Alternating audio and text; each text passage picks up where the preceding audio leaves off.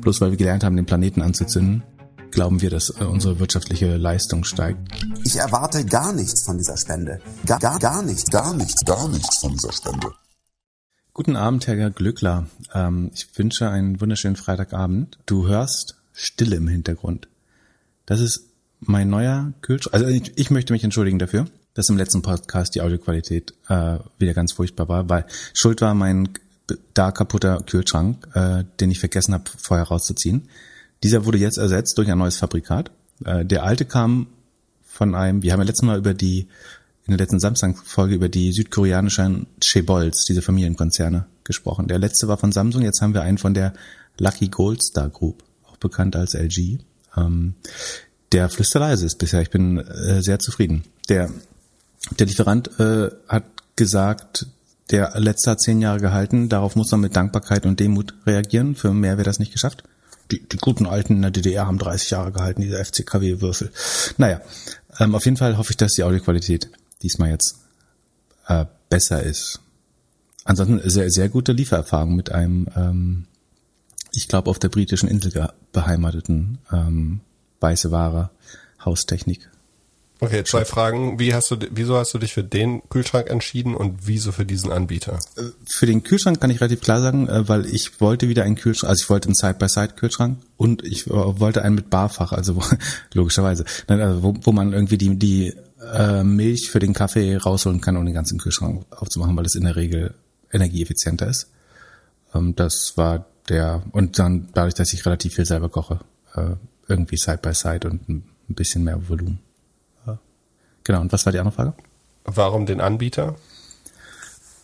Weil mir der Aufbauservice äh, und Abholservice und also Verpackung mitnehmen, Altgerät mitnehmen, Neugerät aufbauen, also aufzubauen gibt's am Kühlschrank nicht viel, aber ähm, vor allem das Mitnehmen des Alten und das Mitnehmen der Verpackung ist nicht bei allen selbstverständlich.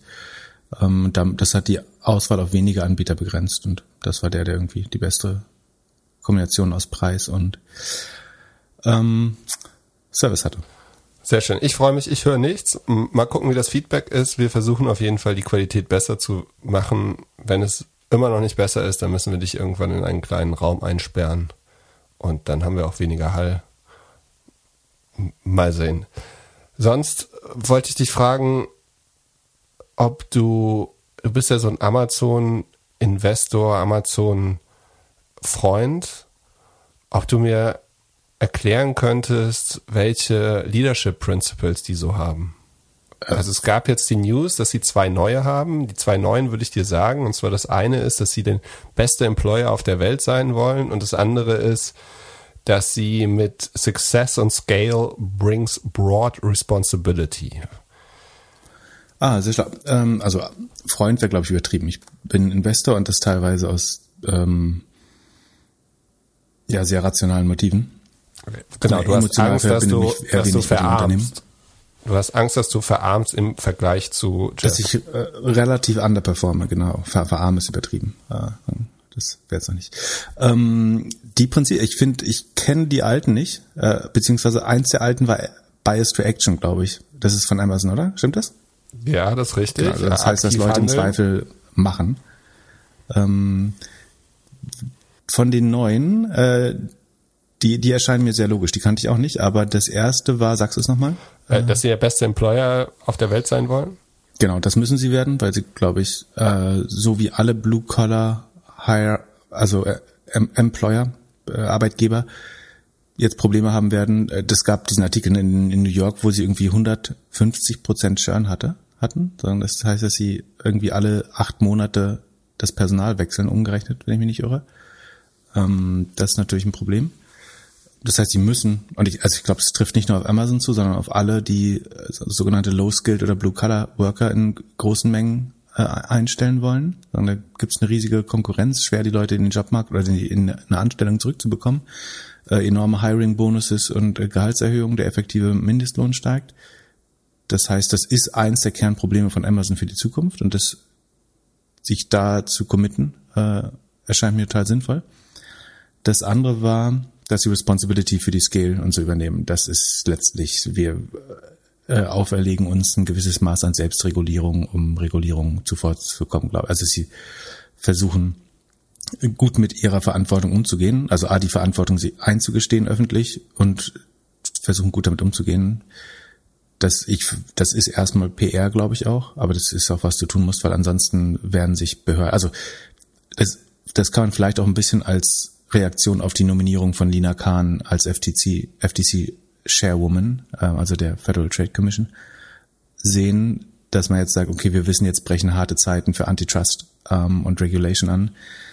Da machen wir das mal zu einer unserer Maximen, dass wir uns hier verantwortungsvoll im Ökosystem verhalten. Das, von daher kann ich das gut nachvollziehen.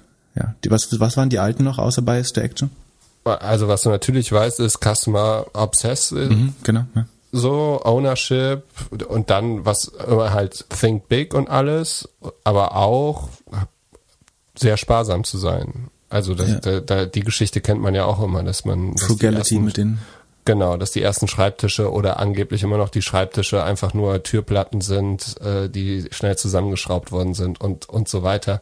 Meine Lieblingsgeschichte daraus ist immer noch aus dem ersten Jeff Bezos Buch, dass er die, äh, dass dann so ein neues Büro, als das neue Büro einbezogen worden ist, hat wohl irgendjemand äh, gemanagt, dass jeder Meetingraum einen Fernseher hat und hat dann die Fernseher an die Wand geschraubt und Jeff fand das alles unnötig, weil er auch nicht so PowerPoint-Präsentationen haben möchte und hat dann die Fernseher wieder alle abmachen lassen. Aber die Haken hat er dran gelassen, um einfach ein Zeichen zu setzen, dass das ein äh, schlechter Move war. Okay, verstanden. Äh, äh, ich bin mir nicht sicher, wie, wie, wie siehst du das? Ich bin mir nicht 100% sicher, ob diese Frugality immer gut, also so ein Kostenbewusstsein zu haben, ist nicht schlecht, aber ich glaube, das kann auch gef gefährlich werden. Ich bin mir nicht so sicher, ob das nur gut ist, aber ich finde es auf jeden Fall besser als andersrum. Als äh, Ineffizienzen und Geld verschwenden durch den Ofen schieben, ja, das, da bin ich auch, ja. Ja, also wenn, wenn du jetzt sagst, okay, irgendwie Flug von, keine Ahnung, äh, ein zwei, drei Stunden Flug und jemand bucht den einfach ohne nachzudenken Business, das würde bei Amazon nicht vorkommen. Und ich finde es eher so, dass, also, dass man dreimal nachdenkt, also das bringt, glaube ich, auch Inspiration oder äh, Innovation, wenn man nicht für alles immer sofort das maximale Geld ausgibt. Ja. Was trinkst du eigentlich? Äh, es ist 21 Uhr, was trinkst du für Wein? Äh, Weißwein, Weißweinschorle. Mhm. Verstehe. Ich habe ein, ein Albarino, das ist eine spanische Rebsorte aus Galicien, nicht so bekannt in Deutschland. Schmeckt ganz gut. Sag mal, was ist denn heute auf Twitter passiert? Ich glaube, äh, das, was du meinst, hat, glaube ich, gestern schon ähm, angefangen. Ähm, das ist zugegeben, zugegebenermaßen äh, etwas eskaliert. Angefangen hat das damit, dass gestern äh, Frank Thelen und einige, ähm, er meint, hat selber als führende oder große Startup-Unternehmer und Unternehmerin äh, bezeichnet, über die Bildzeitung kommuniziert haben, dass sie eine äh, größere Parteispende an die äh, FDP äh, zusammenleisten in Höhe von 500.000 Euro mit zehn Menschen. Und um das vorweg zu sagen, jeder soll gerne wählen, was, was er möchte. Ähm, wenn, wenn möglich, im Dem, also bitte unbedingt im demokratischen Spektrum, also gern keine Nazis wählen und auch äh, keine linksextremen Parteien ähm, oder linksradikalen Parteien. Ansonsten soll sich bitte gerne auch jeder politisch engagieren. Also mir ist es viel lieber, dass Leute irgendwie sich politisch engagieren, dass sie vor allen Dingen überhaupt wählen gehen. Äh, und wir müssen nicht alle die gleiche Partei wählen, müssen auch nicht alle der gleichen Meinung darüber sein. Und man darf Parteien meiner Meinung nach als Privatperson auch gerne äh, mit Geld unterstützen oder mit, mit seiner Mitgliedschaft. Da gibt es gar kein Problem, auch wenn das die FDP ist. Ähm, warum auch nicht? Ähm, woran ich mich so ein bisschen gestoßen habe, ist, also verschiedene Sachen, aber das eine ist, dass mit einer meiner Meinung nach ähm, sozusagen, wie soll man, verharmlosenden Argumentation, nämlich dass Deutschland nur für zwei Prozent der Emissionen zuständig wäre, begründet wurde, dass man irgendwie größere technologische Lösungen suchen müsste. Und die sieht er, waren nach, nach meinem Verständnis eher bei der FDP. Diese zwei Prozent halte ich für irreführend, weil sagen wir sind 80 Millionen Deutsche äh, bei irgendwie siebeneinhalb Milliarden, acht Milliarden Menschen. Das heißt, wir sind nur ein Prozent der Weltbevölkerung, haben zwei Prozent Emissionen. Das heißt schon mal, wir überindexieren auf jeden Fall beim Verbrauch. Historisch sowieso, weil wir die von den historischen Ressourcen ganz viel verbraucht haben. Aber selbst jetzt sind zwei Prozent immer noch doppelt so viel, äh, sagen wie wir, wie uns zusteht, wenn wir nicht, selbst wenn wir noch nichts in der Vergangenheit verbraucht hätten. Plus, was man ja auch immer sagen muss, ähm, dass wir jetzt unsere, unsere Konsumgüter in China herstellen lassen, das ist ja auch ein, ein Headfake oder sondern nur eine Verschiebung. Das, und, da, und dann auf die Chinesen zeigen, dass die keine gute Ökobilanz haben. Ähm, das sind ja auch Produkte, die für uns und die Amerikaner und andere entwickelte Volkswirtschaften hergestellt werden. Von daher sind diese zwei Prozent, glaube ich, eh ähm, missverständlich. Und äh, das hatte ich moniert, vor allen Dingen, weil das irgendwie, er meint, es würde unsere Verhandlungsposition stärken, ähm, wenn wir eben nicht, so wie die Grünen, äh, gegen die sich das nach meinem, meiner Auffassung äh, scheinbar gerichtet hat, ähm, zu agieren, sondern wir müssen da irgendwie größere Lösungen. Und ich würde ihm jetzt zugute halten, dass ich ihn da vielleicht falsch verstanden habe und es äh, geht eben darum, dass wir eine globale Lösung finden müssen. Das ist, ist ja auch richtig. Meiner Meinung nach darf das aber nicht zur Ausrede werden, warum wir in Deutschland nicht handeln. So, da, wenn alle sich irgendwie Mikado spielen und totstellen und sagen, wir können nichts machen, bevor die anderen mitmachen.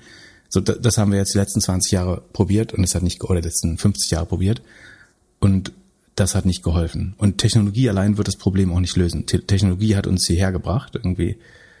Du, du siehst genau, wo der Verbrennungsmotor erfunden wurde. Da ist das globale GDP angestiegen und bloß weil wir gelernt haben, den Planeten anzuzünden, glauben wir, dass äh, unsere wirtschaftliche Leistung steigt, weil wir von, von Nahrungsmitteln über ähm, petrochemische Güter, Transport, alles einfach äh, auf Basis von Öl, das uns eigentlich nicht gehört, ähm, sozusagen aufblähen oder eben dort künstliches Wachstum erzeugen, indem wir einfach nur eine Energieform in die andere umwandeln, nämlich fossile Energie in ja, andere Energieformen, die wir dann nutzen, weit über Gebühr und weit mehr als uns das zusteht. Ähm, das habe ich ähm, kritisiert und ich habe das irgendwie ein, irgendwie ein Deppen und ähm, Klientelargument genannt, womit ich aber eigentlich meinte, wer damit angesprochen wird mit diesem Argument. Sagen, ich wollte jetzt nicht ihm unterstellen, dass er ein Depp ist, sondern ich glaube, dass sozusagen das versucht, Leute zu erreichen, die da nicht tiefer drüber nachdenken. Und dann denkt man, ja, zwei Prozent, was können wir schon machen? So, wir sind nicht das Problem. Sind wir aber und waren wir immer. Sondern irgendjemand muss halt vorangehen. Und ich glaube, es ist ein Weg, eine eine erfolgreiche Wirtschaft zu bauen, dort voranzugehen, äh, mit einem guten Beispiel und mit eigener Technologie. Ähm, genau, dann ist das so ein bisschen hin und her gegangen. Und wie gesagt, mich stört überhaupt nicht, dass Menschen sich da zusammentun und eine, eine Spende äh, machen an, an eine Partei ihrer Gunst. Ähm, was ich doof fand, ist, also er hat dann für seine Spende und die Rechtfertigung äh, auch natürlich äh, Gegenwind bekommen aus verschiedensten Lagern und hat dann unter, unter anderem auf Instagram ein Video gepostet, um das zu erklären, hat sich zehn Minuten Zeit genommen, äh, um das irgendwie transparenter zu machen. Das ist ja auch gut. Ähm, hat unter anderem gesagt. Da hat, ja? Da hat mich am meisten gestört, dass das Video nicht optimiert war für Instagram. Also Instagram ist ja Hochformat. Ja, das war äh, Querformat. Das fand ich auch komisch, ehrlich gesagt, als ich heute, heute gesehen Mal sehen, wie lang es noch da ist. Da hat er auf jeden Fall gesagt, er erwartet sich gar nichts von dieser Spende. Äh, das ist der erste Investor, den ich kenne. Hä? Wie bitte? Ich erwarte gar nichts von dieser Spende. Hä? Wie bitte? Ich erwarte gar nichts von dieser Spende. Er erwartet sich nichts. Äh, das, kann man, das wird unser Jingle für die Sendung, glaube ich. Es ist der erste Investor, den ich kenne, der irgendwo Geld hintut und nichts dafür erwartet. Aber wie auch immer, ähm, damit meint er natürlich sozusagen, dass da keine irgendwelche Gefälligkeiten dafür mit erkauft werden. Und was mich dann aber mehr verärgert hat, ist, die Passage spielen wir vielleicht mal ein Jetzt war auch eine Frage, ob ich es fair finde, dass du den demokratischen Wahlprozess mit so einer Spende beeinflusst. Tja, das kam natürlich viel, das verstehe ich, von den Grünen. Die sind auch sehr emotional, die grünen Wähler. Aber da muss ich euch leider total enttäuschen. Die Grünen sind nämlich die, die von den Privatpersonen meines Wissens nach, bitte googelt das, es wird ja alles sehr transparent, dazu gibt es ja ein Gesetz veröffentlicht, die meisten Spenden von Privatpersonen haben. Unter anderem soweit ich informiert bin, äh, eine Million von einem Bitcoin-Trader. Also, es wäre sogar unfair, wenn die FDP keine Spenden bekommt, weil dann hätte die, hätten die Grünen mehr Spenden von, von privaten Leuten. Also äh, und da habe ich noch nie einen Aufschrei gehört, dass die Grünen jetzt ähm, ganz viel Geld, vor allen Dingen ja von Bitcoin bekommen. Und äh, gerade heute oder morgen werde ich jetzt so ein längeres Video hochladen, wo ich genau darüber spreche, dass es ein Problem ist, dass Bitcoin ähm, so viel Energie verbraucht. Vielleicht gibt es auch eine Lösung durch grüne Energie. Das, da versuche ich mich einzubringen, um das dahin zu bewegen. Es gibt jetzt auch eine Diskussion zwischen Jack Dorsey und Elon Musk dazu. Aber einfach mal pauschal als Grüne zu sagen, hey, äh, wir fördern erstmal äh, Kryptowährung. Ich glaube, das ist eigentlich auch gar nicht, was sie wollen. Und dann auch noch eine Kryptowährung, die eine Menge Energie verbrauchen gibt's ja nicht, sondern Energie kann ja nur umgewandelt werden, eine Menge Energie umzuwandeln. Ähm, das war schon wirklich ähm, ja, sehr erstaunlich. Also schaut da bitte mal rein, bevor ihr jetzt sagt, okay, diese, diese Gruppe von zehn Gründern, die haben irgendwas ganz Schlimmes gemacht. Ähm, dann haben die Grünen noch was viel, viel ähm, Schlimmeres gemacht. So, und da fängt er jetzt quasi damit an, dass er darauf angesprochen wird, ob er einen demokratischen Prozess behindere. Und das kommt vor allem von Grünen Wählern. Jetzt weiß ich nicht, wie er bei einer Wahl, die noch nicht stattgefunden hat und die geheim ist, äh, lesen kann, welche Fragesteller Grünwähler sind oder nicht, wie auch immer. Äh, vielleicht hat sich das irgendwie geäußert oder die haben das auch gesagt. Ähm, das finde ich erstmal äh, verwunderlich. Dann sagt er, ähm, dass das ja extra, dass das sehr transparent gemacht wurde und er ähm, sozusagen, dass da ganz klar gesetzliche Grenzen gibt. Das hat er mir auf Twitter komischerweise, hat er noch gesagt, äh, ihm war das nicht bekannt, wo diese Grenze läge äh, zur Veröffentlichung zum Beispiel.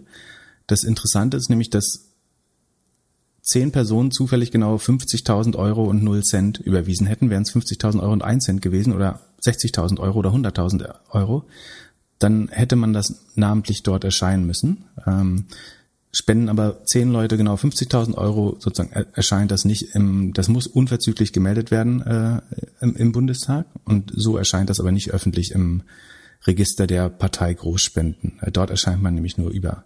Ich kann mal kurz Sekunden. Ich gucke mal einmal live rein, ob es vielleicht doch drin ist. Nicht, dass ich was Falsches erzähle. Das wäre schade, wenn man jetzt wegen falscher Tatsachenbehauptungen hier ähm, Sekunde 2021.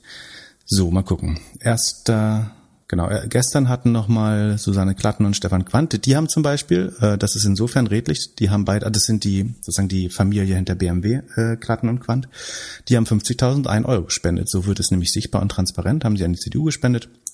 So kann man das machen. Ähm, den Tag davor hat Marie-Theresa von Seidlein äh, 51.000 gespendet, auch so, dass es eben Florian Rehm aus Wolfenbüttel, das ist wahrscheinlich der Mast-Jägermeister äh, Produzent, hat an die an die Grünen gespendet, und, und die CDU, Dr. Klaus Hommels aus St. Moritz, ja, hat an die FDP und die CDU gespendet. Das sieht man alles. Das kann man verlinken. Dann äh, versteht man, äh, warum das eigentlich relativ transparent ist, sofern man mehr als 50.000 Euro spendet. Alle, die unter 50.000 Euro spenden, sind hier eben nicht drin. Das wusste Frank Thelen nicht, hat er mir auf Twitter gesagt. Ähm, in dem Video, was er zwei Tage vorher aufgenommen hat, weist er aber darauf hin, dass es da ganz tolle Transparenzpflichten gibt. Ähm, er meint, jemand aus der Gruppe dieser Spender hätte das so veranlasst, dass man eben in dieser Stückelung äh, zusammen äh, spendet, hat er auf Twitter selber gesagt zumindest. Okay, und äh, also es sind zehn verschiedene Menschen, die da gespendet haben. Wissen wir außer Thelen, wer das noch ist? Oder ähm, positioniert er sich einfach da mit den? Ich, also sagen, in dem Bildartikel ist noch Julian Teike von VFox erwähnt und Tau Tau, einer der ein Co-Founder von äh, Get Your Guide. Und ich gehe davon aus, dass wir beide bestimmt da verschiedene Personen von wenigstens mittelbar kennen oder vielleicht sogar gute Bekannte oder gar Freunde darunter sind. Das ist ja auch, wie gesagt, ist ja auch okay, da zu spenden. Ich äh, habe mich nur an der ähm, Argumentation gestoßen. Was, was ich wirklich infam fand, ist, was er dann in dem Audiostück, was wir gerade gehört haben, macht. Und zwar, dass er sagt, die meisten Spenden von Privatpersonen bekämen die Grünen und da gäbe es diesen ominösen 1 Millionen Spender, über den wir auch mal geredet haben. Das ist ein Softwareentwickler ähm, aus meiner Heimatstadt Greifswald, den ich nicht kenne und auch keine Beziehung zu dem habe und auch nicht im Ortsverein der Grünen bin oder irgendwas. Ähm, aber wir hatten darüber geredet. Und den bezeichnet er jetzt auf einmal, also das ist ein in der Startup-Wirtschaft beschäftigter, ähm, zumindest laut seinem LinkedIn-Profil, ähm, Entwickler. Den bezeichnet er jetzt als Bitcoin-Trader, weil der damals nach eigenen Aussagen das Geld oder die, die Grünen haben stellvertretend gesagt, dass er durch das Halten von Bitcoin über eine lange Zeit zu einem bescheidenen Reichtum gekommen ist, den als irgendwie nicht moralisch äh, verantwortlich sieht und deswegen der Gesellschaft äh, zugute kommen lassen will, die Mittel, und hat deswegen diese eine Million Spende an die Grünen gemacht und hat dabei außerdem das System Bitcoin kritisiert, sieht das inzwischen kritisch, weil es so viel Strom verbraucht. So hat er sich eingelassen.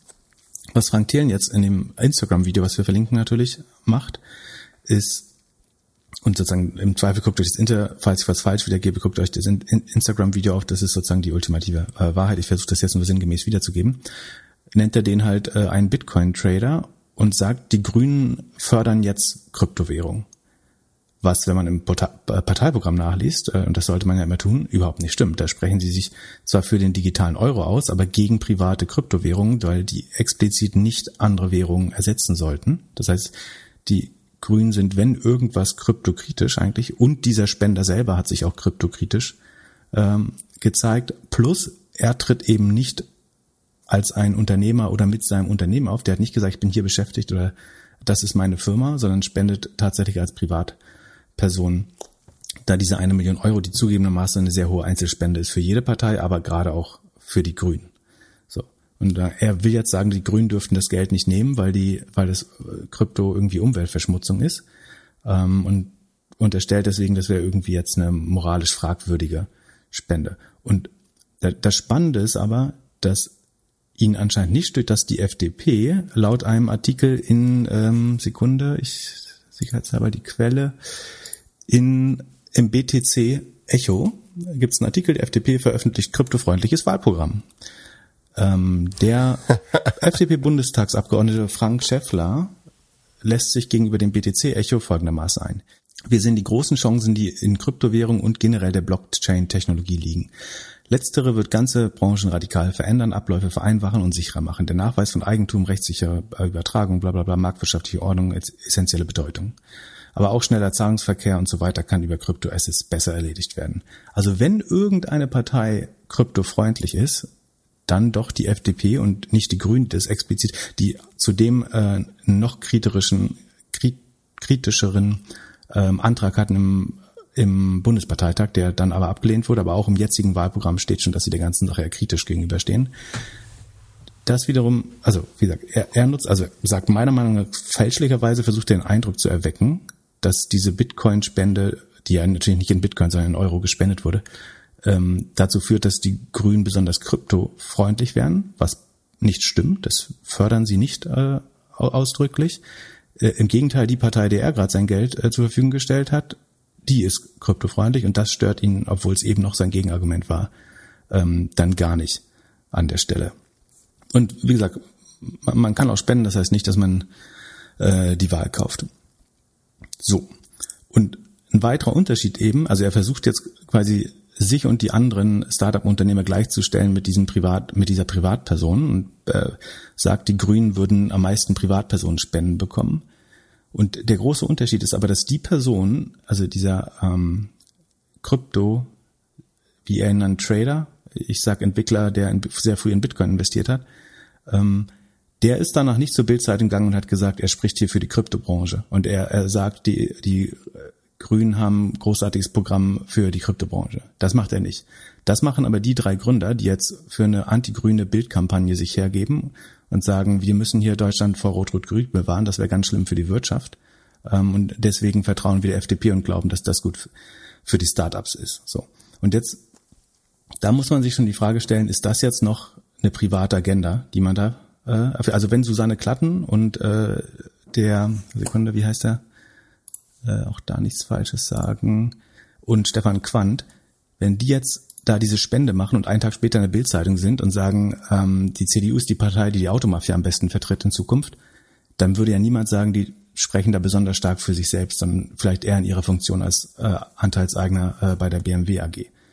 Ähm, und plus, dann ist mir durch Zufall aufgefallen, dass in seinem Statement, wo er diesen Bildartikel selber verbreitet, schreibt Frank Thelen, ich lese vor, ein Tweet vom 2, äh, 2 Uhr 27 nachmittags 30. Juni. Ich habe mich mit einer Gruppe von Start-up-Unternehmen zusammengetan und und spenden 500.000 Euro an die FDP. Ich bin überzeugt, dass eine rot-rot-grüne Regierung verheerende Folgen für unsere Wirtschaft und somit den Standort Deutschland hätte. So, abgesehen davon, dass die Umfragen eher zeigen, dass wir eine schwarz-gelbe, äh, eine schwarz-grüne Regierung bekommen und nicht eine rot-rot-grüne, ähm, schreibt er hier, dass er mit einer Gruppe von Start-up-Unternehmen sich zusammengetan hat für diese Spende. Das klingt jetzt überhaupt nicht mehr nach einer Privat Privatpersonenspende, auf die er immer wieder hinaus will, dass er da als Privatperson spendet oder vielleicht auch als zehn Privatpersonen. Aber was er selber schreibt, ist, dass er als eine Gruppe von Start-up-Unternehmen sozusagen dort agiert hat. Was, da würde ich jetzt gern den, den Schatzmeister fragen, wer hat denn da ja wirklich gespendet? Das erfahren wir als Bürger leider nicht, weil diese Spenden alle eben nur 50.000 Euro groß waren und dieser letzte Cent gefehlt hat, um die öffentlich zu machen, damit man sieht, wer da wirklich gespendet hat. Ob das ein Unternehmen war, ob das eine Privatperson war, welche Privatperson das war. Wie gesagt, es ist nichts falsch darum, als Privatperson eine Partei zu unterstützen. Ähm, ich bin immer dafür, dass das so transparent wie möglich passiert. Deswegen äh, haben wir auch an, oder habe ich auch an Lobby Control unter anderem gespendet, als wir hier mal diese Wette hatten. Nun gut. Ähm, ich glaube, was hier passiert ist und im besten Fall ist das sozusagen bewusstes Handeln, dass man versucht, den Eindruck zu erwecken, die FDP wäre besonders Gründer- und Start-up-freundlich und deswegen tun sich jetzt zehn Start-up-Gründer zusammen und tun so, als wäre das die Start-up-Partei an sich. Was wie ähm, Gründerszene ganz gut berichtet, der Daniel Hüfner und sein Kollege haben da auf den Startup Monitor verwiesen, der zumindest Startup Führungskräfte und Gründer interviewt hat. Und da sieht man, dass 2017 bei der letzten Bundestagswahl haben noch 40 Prozent der Gründer tatsächlich angegeben, liberal zu sympathisieren oder zu wählen. Diese Quote ist inzwischen auf 20 Prozent runtergefallen. So, 500.000 für 20 Prozent, das wäre der beste Deal bei Höhle der Löwen, den es bisher gab wahrscheinlich. Ähm, und unter, unter diesen Gründern und Führungskräften der Startup-Szene ähm, wählen oder geben inzwischen 37 Prozent an, Grün zu wählen. Das heißt, die Wahrheit ist, auch die sind zu dem zu der Erkenntnis gekommen, dass vielleicht Grün zu wählen langfristig wirtschaftlich und äh, gesellschaftlich das Schlaue ist. Und sozusagen mit der Bild zusammen ist, ist zumindest mein Eindruck, wird jetzt versucht, einerseits sozusagen die Angst vor Rot-Rot-Grün zu scheren, sozusagen, wovon ich jetzt auch kein Fan wäre. Ähm, aber das ist nicht das einzige Szenario, was, was sozusagen theoretisch kommt, wenn, wenn die Grünen jetzt viele Stimmen bekämen. Ähm, und gleichzeitig wird eben versucht, der Eindruck zu erwecken, ähm, dass eben die, die FDP besonders gut die, die Belange von, von Startups fördert, was eigentlich im Parteiprogramm nicht äh, besonders gut äh, zu erkennen ist. Sie sind natürlich gegen, äh, gegen Bürokratie, das hilft sicherlich, äh, die ein bisschen abzubauen. Ansonsten ist das jetzt aber nicht übermäßig ähm, Start-up-freundlich, was die, was die FDP äh, liefert. Und siehst du irgendwas, was die Politik für Startups machen müsste? Ja, also Bürokratieabbau äh, hilft bestimmt. Ich glaube, dass äh, e, sagen, ESOPs, diese kalte, ähm, wie ist das richtige Wort? Also dass du ESOPs versteuern musst, bevor du das Liquiditätsevent hast. Ich glaube, das macht auch keinen Sinn. Dass man ESOPs später als Kapital versteuern muss, das finde ich falsch, weil das hat Einkommenscharakter. Äh, und ähm, ich glaube, dass ein relevanter Teil von ESOPs in den Händen von äh, Gründern, Geschäftsführern, Gesellschaftern äh, liegt teilweise und nicht nur von Mitarbeitern. Ähm, dann müsste man da Teile, glaube ich, ausschließen zumindestens von. Ähm, aber prinzipiell kann man das schon äh, besser gestalten. Äh, man kann vor allen Dingen bestehende Industrien äh, weniger protegieren und weniger mit äh, Subvention, Subventionen pampen und das Geld, Geld stattdessen in gute Ausbildung und Bildung und Infrastruktur äh, stecken. Ja, ist das nicht hauptsächlich Bildung, Infrastruktur und, und, junge Leute. Und ein liberales Einwanderungsgesetz, zumindest für qualifizierte. Kräfte auch. Ich glaube, das ja. äh, würde auch sehr, sehr helfen, ähm, Startups das Leben einfacher zu machen. So, und das Traurigste wäre, wie gesagt, wenn man sich jetzt einfach da als useful idiot und das nicht als Beleidigung gemeint, sondern, sondern der Fachterminus für jemand, der andere Leute Wasser trägt oder sich in dem Glauben, dass er im eigenen Sinne handelt, äh, fremde Motive fördert, äh, sich für so eine Anti-Grün-Kampagne Bild hergeben zu haben. Das fände ich sehr instinktlos und äh, traurig und naiv, ehrlich gesagt. Vielleicht war es auch alles ganz bewusst gemacht. Äh, das macht es nicht so viel besser. Genau. Wie auch immer, das, mir geht es nicht darum, die, die Grünen zu verteidigen. Ich fand diesen Angriff äh, auf den grünen Spender in Farm, ich finde, das ist A nicht vergleichbar, B ist es falsch dargestellt. Ähm, und wie gesagt, ihr könnt wählen, was ihr wollt, ihr könnt unterstützen, welche Partei ihr wollt, äh, macht das so transparent äh, wie möglich, ähm, wählt nicht Nazis oder links außen. Äh, man kann natürlich auch die FDP wählen. Ich, viele, ich gehe davon aus, dass viele unserer Hörer FDP wählen, nicht die Mehrheit, aber durchaus viele und das, auch das ist okay. Und ich, ich habe selber in meinem Leben schon die FDP gewählt, äh, irgendwie als ich jung und verblendet war. Und jetzt gerade sehe ich aber Inequality und Klima als zwei größten Probleme und ich finde, die FDP hat da keine guten Antworten für. Und irgendwie die Fortsetzung äh, irgendwie von einer von einer schwarzen oder schwarz-gelben Regierung ist, äh, glaube ich, kein, keine gute Lösung dafür. Das hat uns ja hierher gebracht und da sieht man wenig Einsicht und Änderungswillen, meiner Meinung nach. Aber wie gesagt, da kann man gern anderer Meinung sein. Und äh, ich würde mir gern einbilden, dass unsere Hörer das differenzieren können und den Content trotzdem zu schätzen wissen. Auch wenn man politisch nicht immer auf der gleichen, also ich, wir hören ja auch irgendwelche libertären Podcasts und sehr konservative Podcasts und auch vielleicht ein paar linke Podcasts. Das ähm, muss man ertragen können und ist ja auch wichtig, sich die Argumente der anderen anzuhören. Und da kann man auch überall was mitnehmen in der Regel. Das, äh, so geht ja auch Politik. Genau. Und ich würde gerne verstehen, was man sich von der FDP dann als Gegenleistung wünscht. Da, das, also. Naja, zum Beispiel, zum, zum Beispiel, also das, das ist jetzt Unterstellung, das kann ich nicht wissen, aber vielleicht eben, dass irgendwelche Flugtaximärkte besser dereguliert werden, äh, dass auf keinen Fall Inlandsflüge verboten werden zum Beispiel. Äh, das wäre desaströs für gewisse Reisegeschäfte, für gewisse ähm, Flugtaxigeschäfte. Ähm, dass vielleicht das ESOP-Gesetz ähm, ge, sozusagen gründerfreundlich und also man sagt Startup-freundlich, aber es ist damit auch gründerfreundlich, weil ESOPs aber, immer aber, auch in der Hand von Gründern liegen. Aber das sind doch alles komplett egoistische Anliegen, die einfach nur die Tasche voller machen von den zehn Personen. Ja, aber das ist ja nun mal so ein bisschen im Liberalismus verankert. Äh, dass da jeder seines eigenen Glückes Schmieds ist und jeder sehen muss, wo er bleibt. Mit welchem Exit hat Thelen denn überhaupt seine Multimillionen Milliarden gemacht? Ähm, war das nicht Wunderlist und MyTaxi ganz am Anfang mal? Milliarden ja. sind es nicht, ähm, aber es sind äh, mehr oder weniger. Wunder, Wunderlist und ansonsten ist er äh, ein großer Deep Tech Suppeninvestor und ähm, Gewürzmischungs AI Plattform ähm, Proponent. Und natürlich hat auch viele tatsächlich Deep Tech Investments in so Satellitensysteme, ähm, wiederverwendbare Speichermedien für Energie ähm, und so weiter. Ich schau, ich schau gerade hier, äh, Frank.io ähm, ist die Webseite.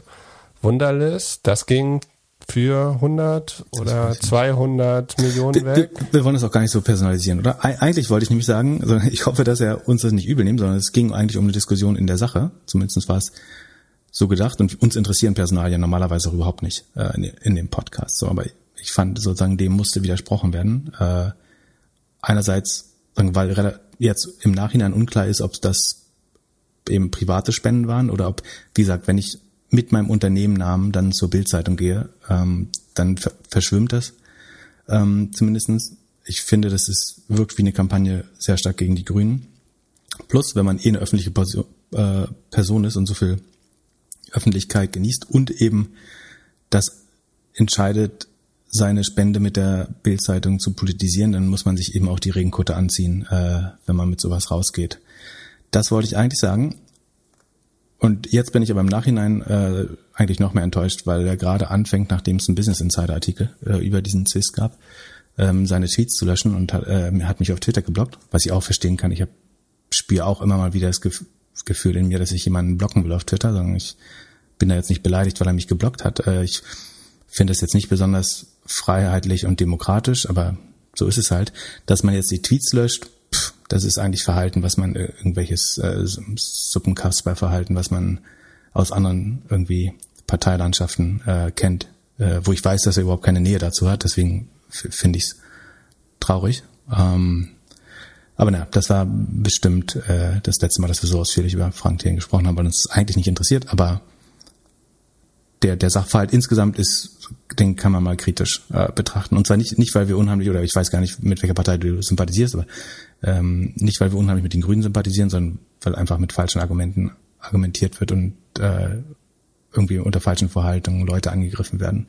Äh, ja, und die Fakten sehr stark verdreht werden.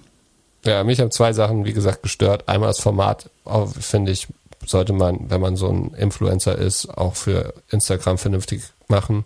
Und B, die Trader-Nummer, die du gesagt hast, die ist einfach falsch. Also. Ja, das ist vor allem, der steckt ja dahinter. Also der hat gemerkt, er kriegt Gegenwind dafür, geht dann raus, was okay ist, äh, dann zehn Minuten Video zu drehen sich die Zeit zu nehmen, das zu erklären. Aber dann, wenn dann die beste Erklärung ist, jemand anderes ist ja noch böser äh, und das dann auch noch falsch darzustellen, das ist halt einigermaßen ähm, erbärmlich, finde ich. Aber gut, ähm, wie gesagt, das ist alles nicht als Be Beleidigung oder so gemeint, sondern ähm, man, man würde Besseres erwarten von Leuten, die so viel Gehör und Öffentlichkeit haben. Äh, da, um auf sein Amazon-Thema zurückzukommen, damit geht dann eben Verantwortung ein, einher auch und die, die kann man, glaube ich, besser nutzen. Und ja. ich hatte heute Vormittag eine kleine Business-Idee, die du mir jetzt ausreden kannst. Ich hatte überlegt, einen Affiliate-Shop zu machen oder einen Shop mit all den Produkten, die die CEOs so in ihrem Homeoffice haben. Die CEO, woher willst, woher würde man dann wissen, was CEOs in ihrem Homeoffice haben? Ja, weil die immer die, die ganzen Präsentationen und so machen. Weil zum Beispiel Tobi Lüttke jetzt von, von Shopify, der hatte so ein schönes Setup. Die, die hatten diese Woche äh, Unite, äh, äh, Entwicklerkonferenz. Und da haben sie so gezeigt, wie er bei sich zu Hause dann am entwickeln ist und was er so für ein Das sah schön hat. aus bei ihm zu Hause, ne?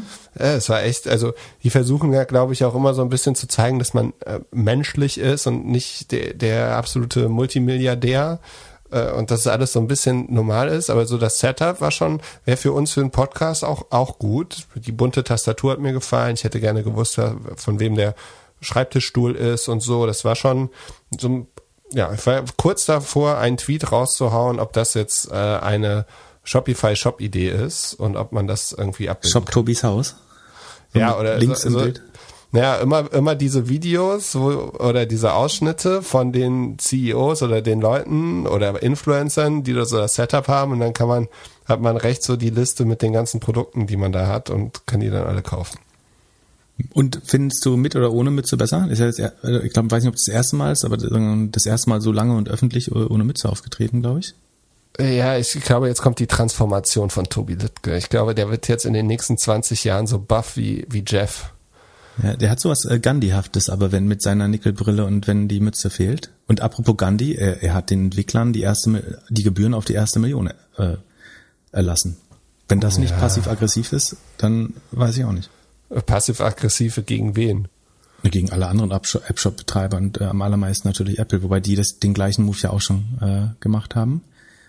Aber ich, ich glaube übrigens, das ist auch rational, also es ist nicht nur PR, es ist gute PR, aber es ist rational auch total schlau, weil letztlich weißt du, dass ein Entwickler, der seine erste Million noch nicht gemacht hat, der wird in aller Regel 100% davon ins Business stecken. Zumindestens was er über hat. So, die kaufen sich dann nicht sofort einen Tesla davon, sondern solange du das Gefühl hast, du kannst noch weiter wachsen, nimmst du ja, oder so habe ich das immer wahrgenommen, irgendwie als ich kleine Businesses aufgebaut habe, packst du ja jeden Euro sofort ins Business. So, und wenn du jetzt diese, diese 20 Prozent den nicht wegnimmst von jedem Euro, die sie über den App Store bei Shopify generieren, dann werden sie die zu 100 Prozent ein schnelleres Wachstum. Die werden vielleicht einen zweiten Entwickler einstellen dafür oder ähm, ich weiß nicht, ob, sie, ob es ein Anreiz ist, mehr zu arbeiten, aber auf jeden Fall kommt das dem Business zu gut und sie werden damit ein noch besseres Produkt bauen.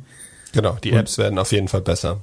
Genau. Und denen die Möglichkeit zu geben, gerade am Anfang ihrer Entwicklung mehr Geld zu behalten und damit eigentlich die, es ist so ein bisschen wie Venture Capital, wo du aber keine, also wo der, Return nicht als Geld kommt, sondern als noch bessere Produkte in deiner Plattform.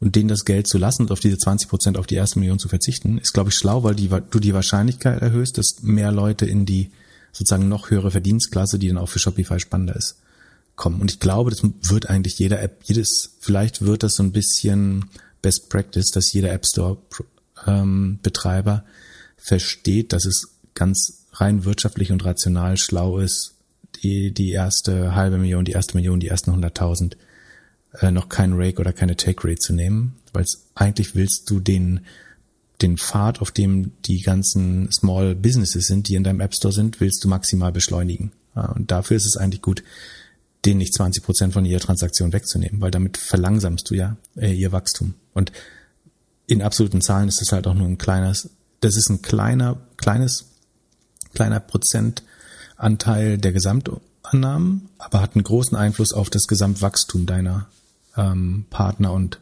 äh, SMI, ja, Entwickler, glaube ich.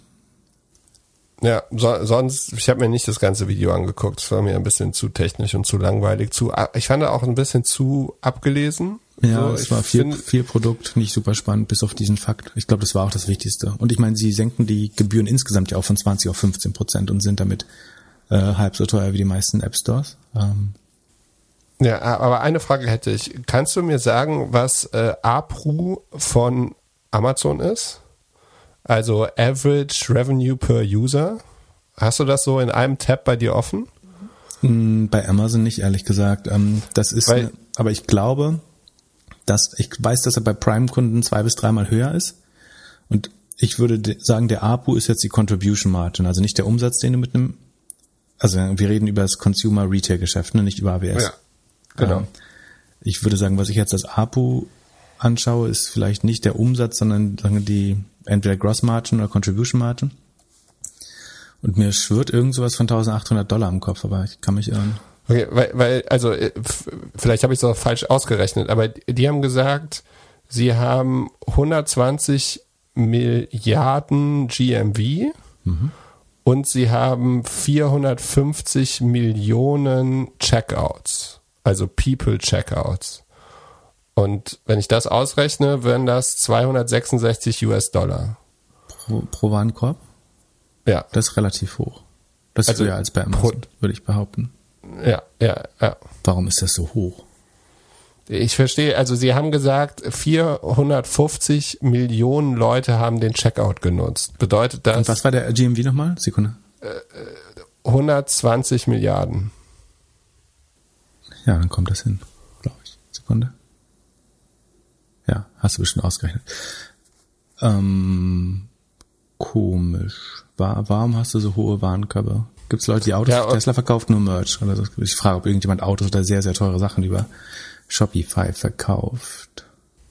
Naja, du hast halt schon Drops oder sowas von irgendwelchen Ja. High-Maintenance-Marken oder so. Und auch, ja. aber aber und Möbel vielleicht und so Sachen, aber ich Mhm. war irgendwie auch ja ein bisschen überrascht und ich bin mir halt nicht so sicher, ob das P also ob mit dem People ob das halt User sind Aber die oder ob Checkouts, das da Checkouts sind. bei den Checkouts vielleicht ist GMV eben wieder netto nach Retouren und die Checkout-Zahl ist eben vor Retouren. Das wäre das der in Anführungsstrichen Fehler, den wir ja auch bei Mr. Specs gemacht haben. Das könnte da wieder das gleiche Problem sein. Ah, Okay. Ja, also wie gesagt, ich finde, ja, ich bin mal gespannt, wer so die ersten richtigen Shopify-Konkurrenten werden, ob die das noch haben. Nee, Moment, aber andersrum, dann wenn wir, wenn die Checkouts zu, Dann müsste ja dann müsste es noch höher sein. Ja. Quatsch, Bullshit, ja. Wir werden die Zahlen ja bald wiedersehen. So, aber ist schon. Gucken wir uns ja, mal nach. ich- es ist übrigens Earnings Season, ne? Der Juli hat angefangen, das heißt, das zweite Quartal ist gerade zu Ende. Ähm, es kommt bald wieder ein, paar Berichte und dann können wir nochmal drauf schauen, wenn wir uns die Shopify-Zahlen anschauen. Hast du schon deine erste Krypto-App gebaut? Crypto. Nee, genau, apropos App Store. Äh, Brian Armstrong von Coinbase hat, also, ähm, hat angekündigt, dass sie so eine Art ja, App Store für Krypto-Apps bauen wollen. Was ich hatte das ja, wir hatten darüber gesprochen, warum, also ich äh, besitze Aktien an äh, Coinbase und ich meinte, sagen, eins der der Wachstumsszenarien ist, dass sie eben ein Ökosystem um Krypto rum aufbauen. Ähm, irgendwie das ist DeFi, aber das kann eben auch Third-Party-Apps sein.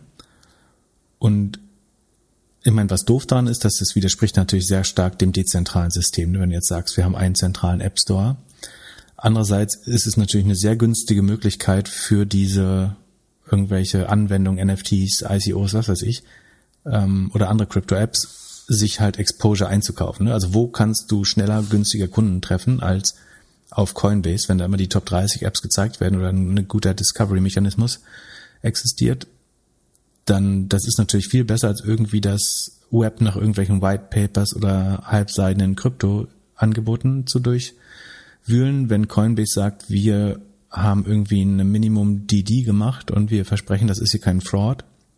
Wir haben uns das angeschaut und es gibt ein gewisses, also dann können sie dieses Trust-Problem, glaube ich, sehr gut lösen.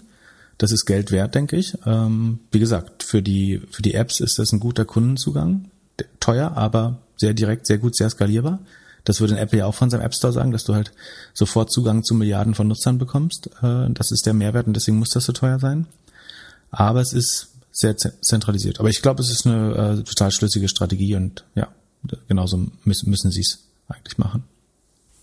Ja, ich bin mal gespannt, wie lang sie, also sie müssen ja so lange Stories liefern, bis der Coin, die Coins wieder nach oben gehen. Ja, So, äh, im Moment ist es so ein bisschen winterlich wieder. Ja, wir kommen von den 33.000 nicht so richtig weg beim beim Bitcoin. Aber wie gesagt, das, wenn man das jetzt fünf, sechs Jahre mitmacht, dann äh, schockt einen das auch alles nicht mehr so sehr, glaube ich. Ja, ich, mich schockt immer noch, wie viel Strom das verbraucht und wie es da eine Lösung für gibt. Das ist schon, ist schon Wahnsinn. Da wird ja dran gebaut. So, da, da gibt's, ähm, da hat äh, der Frank uns auch schon das nächste Instagram-Video versprochen, äh, dass er das nochmal erklärt, wie man Bit, was da das Problem ist bei Bitcoin mit der Energie und wie man das auch besser machen kann. Da arbeitet er schon an Insights und Lösungen, äh, hat er versprochen in dem, in dem letzten Video. Verstehe. Hat er auch Lösungen, wie man jetzt vernünftig remote oder back to the office arbeitet? Das äh, ist, glaube ich, ein Thema, was jetzt aufkommt. Ne? Ich glaube, man muss ist nicht mehr verpflichtet, die Leute, soweit es geht, im Homeoffice zu belassen. Und jetzt kommt sozusagen das große Back-to-Work-Thema. Genau, bis die Fußballfans wieder alle nach Hause kommen mit der Delta-Variante. Oh, oh, genau. Ja, das äh, wird wahrscheinlich nicht so gut. Ich glaube sozusagen, die einfacheren Fälle sind die Companies, die schon vorher gesagt haben, ähm, wir bleiben komplett remote und die, die sagen, wir wollten Homeoffice eigentlich noch nie. Ähm, und ähm, für uns ist vollkommen klar, dass jeder im Office zu erscheinen hat. Wobei ich glaube, dass das, außer wenn das wirklich ein zwingendes Erfordernis des Geschäftsbetriebs ist, finde ich, dass das immer ein bisschen dafür spricht, dass man seinen Angestellten nicht verspricht und vielleicht auch einfach andere Leute heiern soll, wenn man glaubt, es ist unmöglich, dass die außerhalb des Office vernünftig arbeiten. Ähm, aber das ist nur meine persönliche Meinung. Aber ich glaube, dass diese beiden Extremfälle, die sind relativ unkritisch. Das Spannende ist, glaube ich, was passiert bei den Hybridmodellen dazwischen. Also gibt es ja. dieses irgendwie, ich mache drei Tage im Office und zwei kann man zu Hause wählen und sind die dann flexibel oder will man, dass alle zur gleichen Zeit im Office ähm, sind? Kann man, also gibt's, kann man das abteilungsweise machen, dass der Customer Support von zu Hause arbeiten kann, aber das Produktmanagement muss in der Firma sein mit den Entwicklern oder andersrum. Ähm, das ist, glaube ich, schwer. Hast du da ein Gefühl für, was, was du glaubst, oder hast du gehört, was funktioniert in deiner Umgebung? Na, Hybrid ist immer schwierig. Vor allem Hybrid mit drei Leute sind im Büro und zwei andere sind von zu Hause dazugewählt. Also die, die Thematik kennen wir ja aus Telcos, dass das nie immer so super äh, funktioniert. Aber wie willst du, wie willst du das verhindern? Also bin ich bei ich dir? würde ich würde halt über äh, also da würde ich halt Regeln für nehmen, dass du halt sagst, okay, jeder wählt sich ein und man muss halt so ein bisschen über, überlegen, wie man die Offices oder so aus, äh, ausarbeitet. Am Ende kannst du ja sagen, okay, wie Leute können 40 Stunden die Woche arbeiten oder mehr, weniger so. Und du möchtest ja, ich glaube, die Zeit, die Leute fürs Commuten brauchen, wird jetzt, da wird mehr drauf geachtet. Und du möchtest irgendwie eine Lösung finden, die deinen, deinen Leuten ermöglicht, so maximale Zeit konzentriert arbeiten zu können. Mhm und vielleicht da, was sie, also ich sehe jetzt eher kleinere, mehrere kleinere Büros, die halt super ausgestattet sind, wo man halt sehr schnell, sehr gut in Calls gehen kann, wo es keine Überraschungen gibt und dann auch mehr so individuelle ja, Events. Ich habe mich ein bisschen gefragt, ob du früher genauso Karriere gemacht hättest, wenn alles remote gewesen wäre. Also deine ersten, ersten Jahre im Job Hättest du genau so, also hättest du so schnell so viel Verantwortung bei Idealo bekommen, wenn du ah, nur, ähm, nur von zu Hause gearbeitet hättest? Mm, muss ich kurz überlegen. Ich glaube nicht, äh, weil sagen wir, bei Idealo war das jetzt nicht keine klassische Karriere in dem Sinne, sondern das war eher so, dass ich mir irgendwie Themen einfach sozusagen angeeignet oder ja äh, ja, angeeignet habe. Und dazu muss man halt irgendwie zu einem Entwickler gehen und sagen, kannst du mir mal dieses Tool bauen, ohne dass der Produktmanager es weiß. Oder, äh, genau. oder der CEO. Ähm, ja, oder du bist halt, verbringst halt viel Zeit da. Also jetzt nochmal zurück zu Amazon. Zum Beispiel, wie ich, wie ich, wie ich, ähm, Entschuldige, wie ich Produktmanager Reise geworden bin, ist, dass ich an der falschen Stelle mich mal gemeldet habe. Also da, da habe ich gehört, dass im Raum Leute über, das wäre unmöglich remote passiert. Ich habe gehört, dass im Raum hinter mir, also in einem großen Raum, Leute über ein Problem geredet haben, wo ich glaubte, die Lösung aus dem vorherigen Job schon für zu kennen. du ähm, glaubst ja immer, die Lösung zu kennen. Damals noch nicht. das hat sich spä später erst so entwickelt.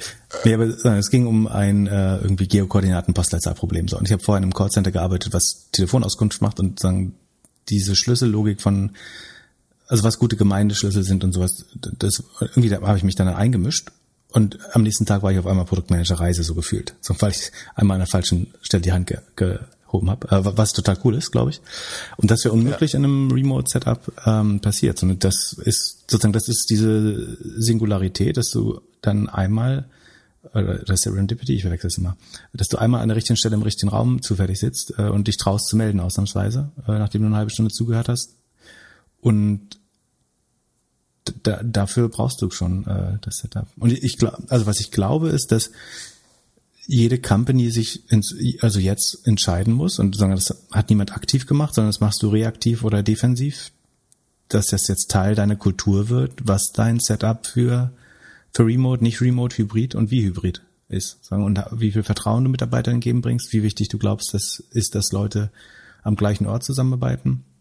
Das wird jetzt Firmenkultur und ich glaube, was auf jeden Fall passieren wird, ist, dass du so eine extra Fluktuation hast oder Churn in der Belegschaft, dass wenn Companies jetzt diese Position einnehmen, die damit leben müssen, dass ein Teil der Belegschaft sich nicht mehr daran wiederfinden wird. Also es gibt, glaube ich, Leute, die haben sich damit eingerichtet und wenn Firmen jetzt sagen, wir möchten, aber dass ihr vier Tage die Woche im Office seid mindestens, dass sie sagen, das ist eigentlich nicht mehr, wie ich mir mein Leben vorstelle, nach, so wie ich die letzten zwei Jahre gelebt habe. Und dann heißt das, dass man eventuell nur aus diesem Grund, und das wird dann ein kultureller Grund, äh, den, den Job auch wechseln. Und ich glaube, das muss man auch akzeptieren als, als äh, Arbeitgeber oder als, als Firma. Ähm, weil man, man muss diese Entscheidung treffen irgendwie und man kann sie auch nochmal revidieren. Also ich glaube niemand, ich kann ja auch nicht sagen, was das richtige Modell ist. Das hängt immer, glaube ich, vom, vom Team-Setup, vom, vom Geschäftsbetrieb der Firma ab. Ähm, aber ich glaube, dass es eine gewisse Neuordnung unter der Belegschaft äh, geben wird dadurch in Richtung deines präferierten Arbeitsmodells, oder? Ja, sehe ich auch so. Du wolltest also, noch was zu Amazon sagen, Entschuldigung. Ja, aber äh, du musst halt auch dieses, also ich würde dir jetzt unterstellen, du hast auch so, ich würde sagen, positiv genervt, positiv mhm. angenehm genervt, ist nett, um dass du positiv sagst. auf, um aufzufallen. Mhm. Ja, ja, also so nach dem Motto, du warst länger da als, also du kannst ja schon zeigen, dass du mehr, länger da bist, dass du bessere Fragen stellst, dass du irgendwie zufällig in der Küche bist, wenn der Chef in der Küche ist oder, ja, oder sowas. Nee, also ich habe mich jetzt nicht in, in, der Küche an den Chef rangeschmissen. Und ich, ich glaube, länger da äh, ist was, was ich sagen, später als Chef fand ich das nicht gut. Aus meiner Erfahrung sind ja, die Leute, die bewusst fünf Minuten vor dir im Büro sind und dann, wenn du losgehst, wartest du unten noch fünf Minuten und die Person kommt immer genau nach dir raus, nur um sicherzustellen, dass sie als letzte gesehen wurde. Das sind nicht, also ich, ich bewundere irgendwie eine, eine alleinerziehende Mutter, die das in, also das ist natürlich jetzt irgendwie eine Pauschalierung, aber die in sechs Stunden die gleiche Arbeit schafft, finde ich viel, viel gesünder ähm, für die Firma, für Work-Life-Balance. Das, sagen, das ist auch die höhere Effizienz, ganz logischerweise. Dieses extra lange bleiben und so, ich glaube nicht, dass das, das ist was, was irgendwie bei jungen, engagierten Leuten vielleicht trotzdem passiert, aber das ist nicht sozusagen die Hauptdefinition von Outperformance meiner Meinung nach. Im Gegenteil sogar. Aber ja, sehe seh ich auch so. Aber jetzt nochmal da zurück. Also in dem Unbound Amazon Buch wurde erklärt, dass Andy Jassy, der jetzt nächste Woche der CEO wird von, von Amazon, dass der fast gefeuert worden ist, wenn Jeff ihn nicht so gut gefunden hätte.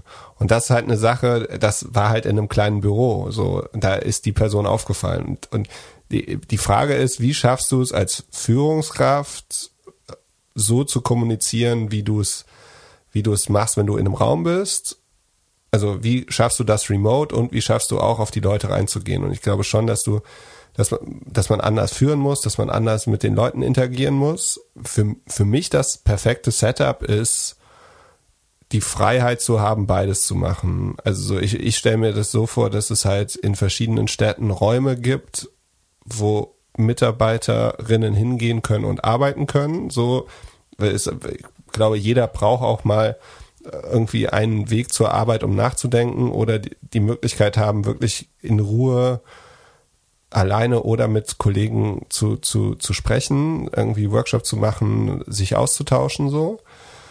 Und auf der anderen Seite sollte zu Hause irgendwie die Gegebenheit sein, äh, alles perfekt machen zu können, weil du äh, jeder muss ja irgendwie sein, sein, seine Woche irgendwie durchbringen und je nachdem, wenn es dann Kinder und andere Themen gibt, kannst du, glaube ich, nicht bei allen erwarten, dass sie das Beste geben, wenn sie super viel commuten oder irgendwie was machen. Du willst ja eher, dass sie, dass sie in jeder freien Minute an dich, an dein Unternehmen denken und dann so ein bisschen den, die, die extra Meile gehen. Das will auch nicht jeder Arbeitgeber. Aber, ja, ich weiß, was du meinst. Äh, was ein wichtiger Punkt ist, das hatten wir damals äh, ganz am Anfang mal erzählt, ne, sagen, dass du, du gibst den Menschen damit zwei Stunden des, bis zu zwei Stunden des Tages zurück, weil sagen, der Com ja. Commute auf Kosten des Arbeitnehmers geht in der Regel. Das wird, wird ja nicht bezahlt und kostet aber einen signifikanten ähm, Teil Quality Time.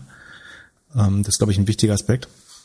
Gefühlt, ich glaube, so ein mindestens einen so Alignment-Tag zu haben, wo, wo man sich wirklich trifft und äh, abstimmt und irgendwie soziale Gefüge, Geflechte, Bindungen auch entstehen können. Äh, das ist, glaube ich, mega wichtig.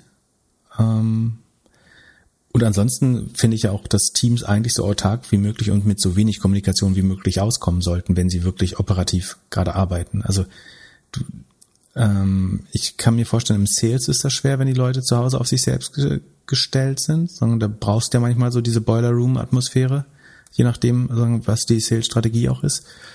Aber ansonsten glaube ich, dass zum Beispiel Produktteams sehr gut äh, mit ein, zwei Meetings am Tag eigentlich arbeiten können, wenn sie wirklich fokussiert und gut aligned sind und über OKRs oder andere Systeme gut gesteuert sind.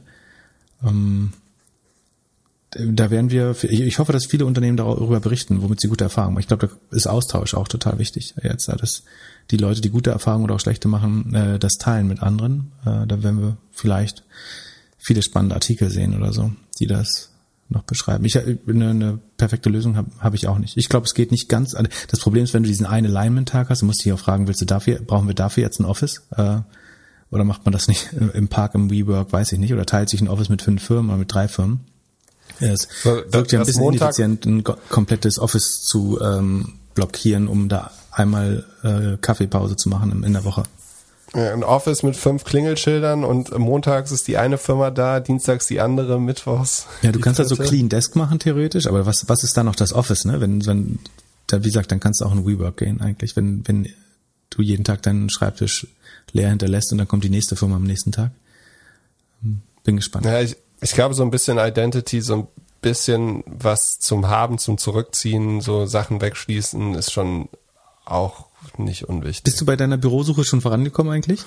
Äh, ja, so ein bisschen. Ich habe viele gute Leads bekommen, aber ich habe noch nichts gefunden, was mir 100% passt. Ich bin ja, so wählerisch zu, auch noch, wie immer. Ich bin, bin zu wählerisch. Natürlich. Ja, was, was, damit, du nicht noch mehr unqualifizierte Leads bekommst. Was, was soll es denn sein? Blank, äh, Blankenese, Dachgeschoss? Ähm,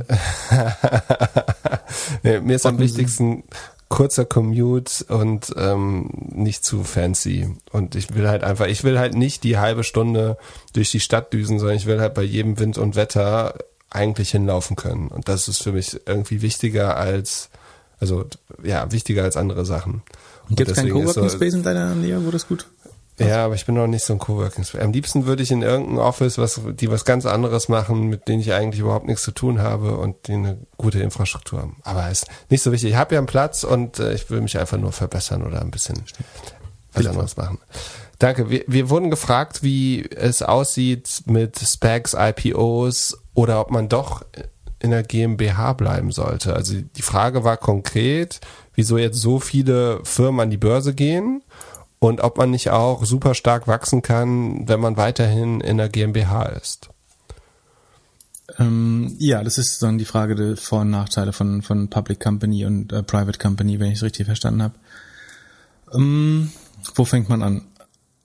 Also ich, der, der große Vorteil einer Public, also Public Company heißt, du bist an der Börse notiert, ne? öffentlich handelbar, das, dazu sagt man Public Company.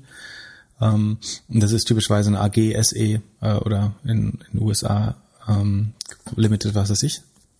Ähm, und der, der, Vorteil ist, dass du relativ einfachen Zugang zu Geld hast. Ne? Du kannst neue Aktien rausgeben über die Börse, über die Kapitalmärkte. Ähm, das kannst du sagen, an institutionelle verkaufen mit über Investmentbanken oder Banken. Du kannst äh, teilweise auch direkt in den Markt verkaufen oder irgendwie ein Public Offering machen. Und das ist wahrscheinlich einfacher als ein Fundraising in sozusagen in Private Markets, also als Company, die noch nicht an der Börse ist.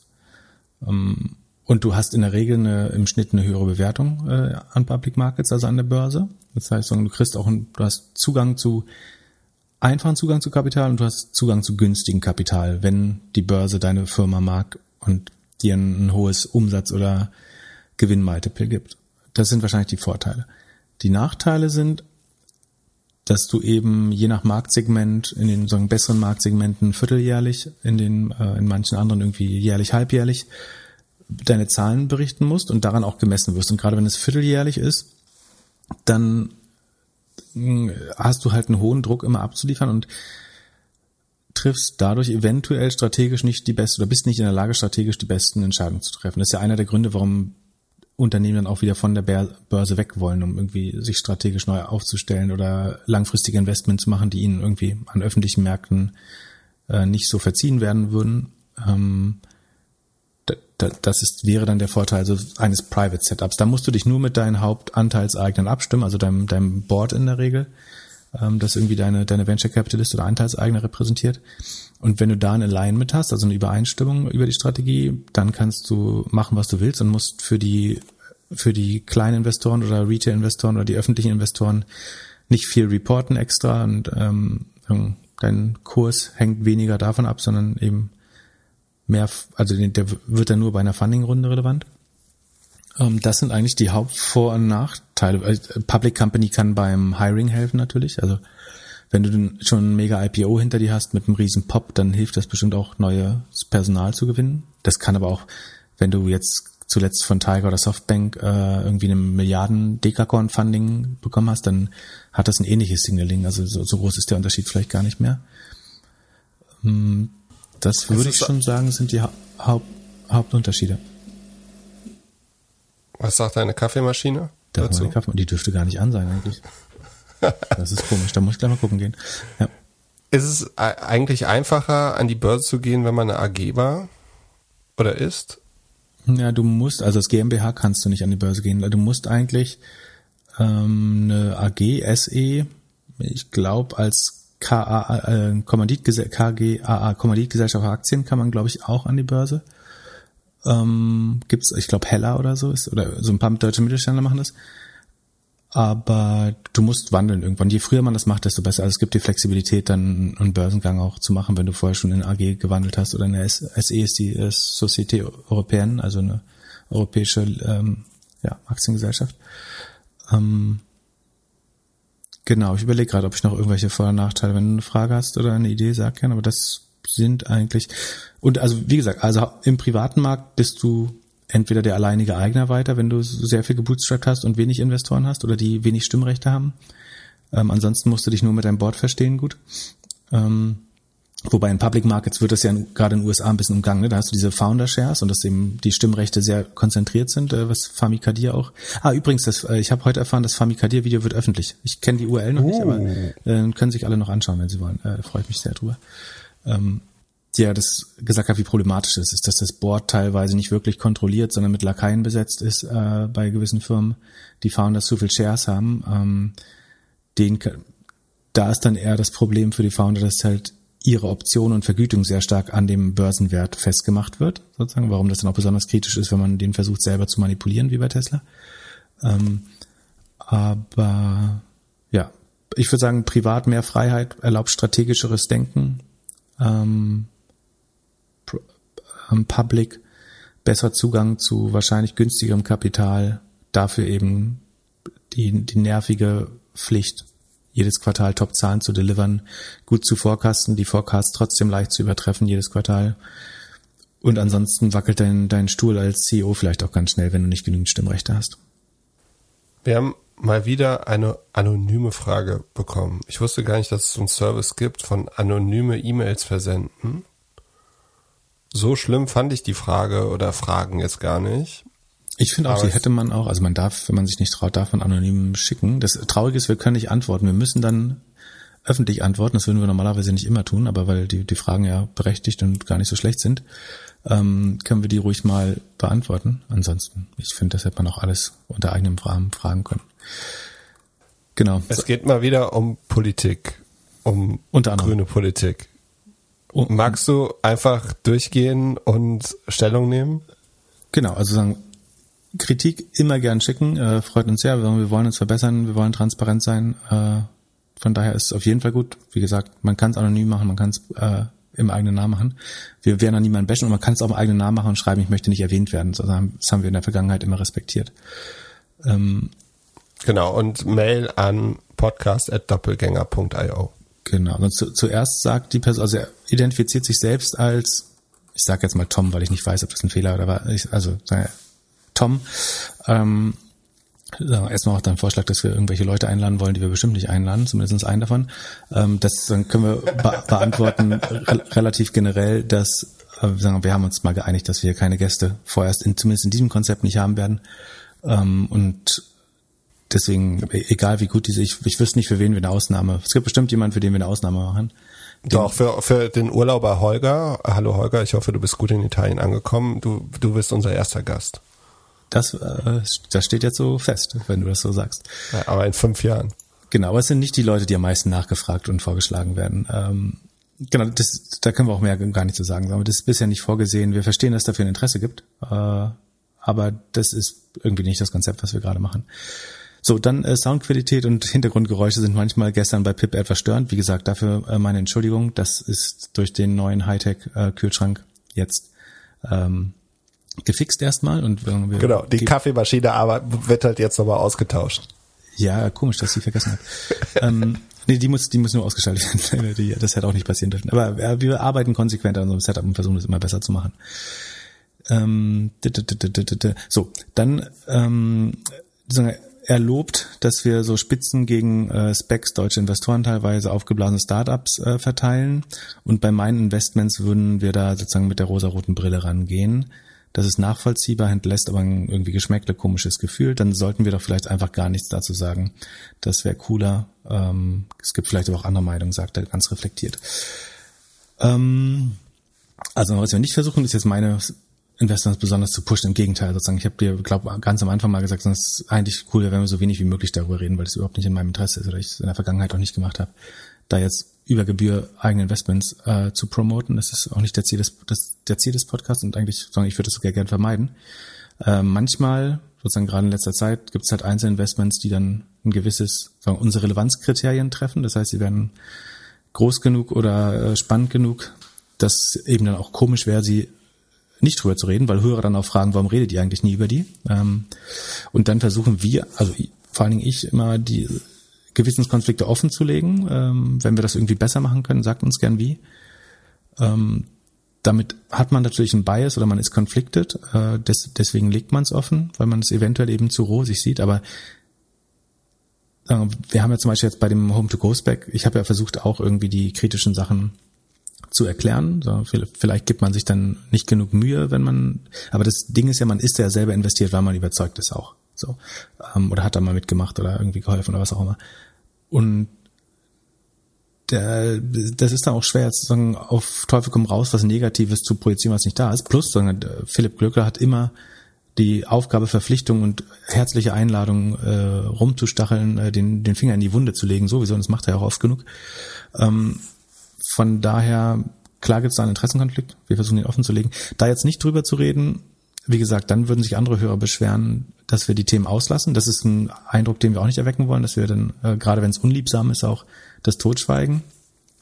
Plus, dass sozusagen dadurch, dass wir beide A, mit fast allen GAFA-Unternehmen arbeiten und sozusagen als, als in einer Kundenbeziehung, äh, also einer, wo wir jetzt nicht irgendwie at arms lengths mit denen diskutieren und auch mit vielen anderen Firmen. Wenn wir jetzt über nichts mehr reden, wo wir konfliktet sind oder eine Geschäftsbeziehung hätten, dann wäre das ein sehr stiller Podcast, befürchte ich. Also ähm, ich habe in der Vergangenheit das Glück gehabt, mit ein paar Unicorns zu arbeiten. Ich habe ähm, mit Google Millionenumsätze gemacht und mit Google vor Gericht gestanden. Äh, ich habe mit Amazon, äh, Facebook hohe Umsätze gemacht, äh, habe den Unternehmen viel zu verdanken und habe auch viel Kritik für die übrig.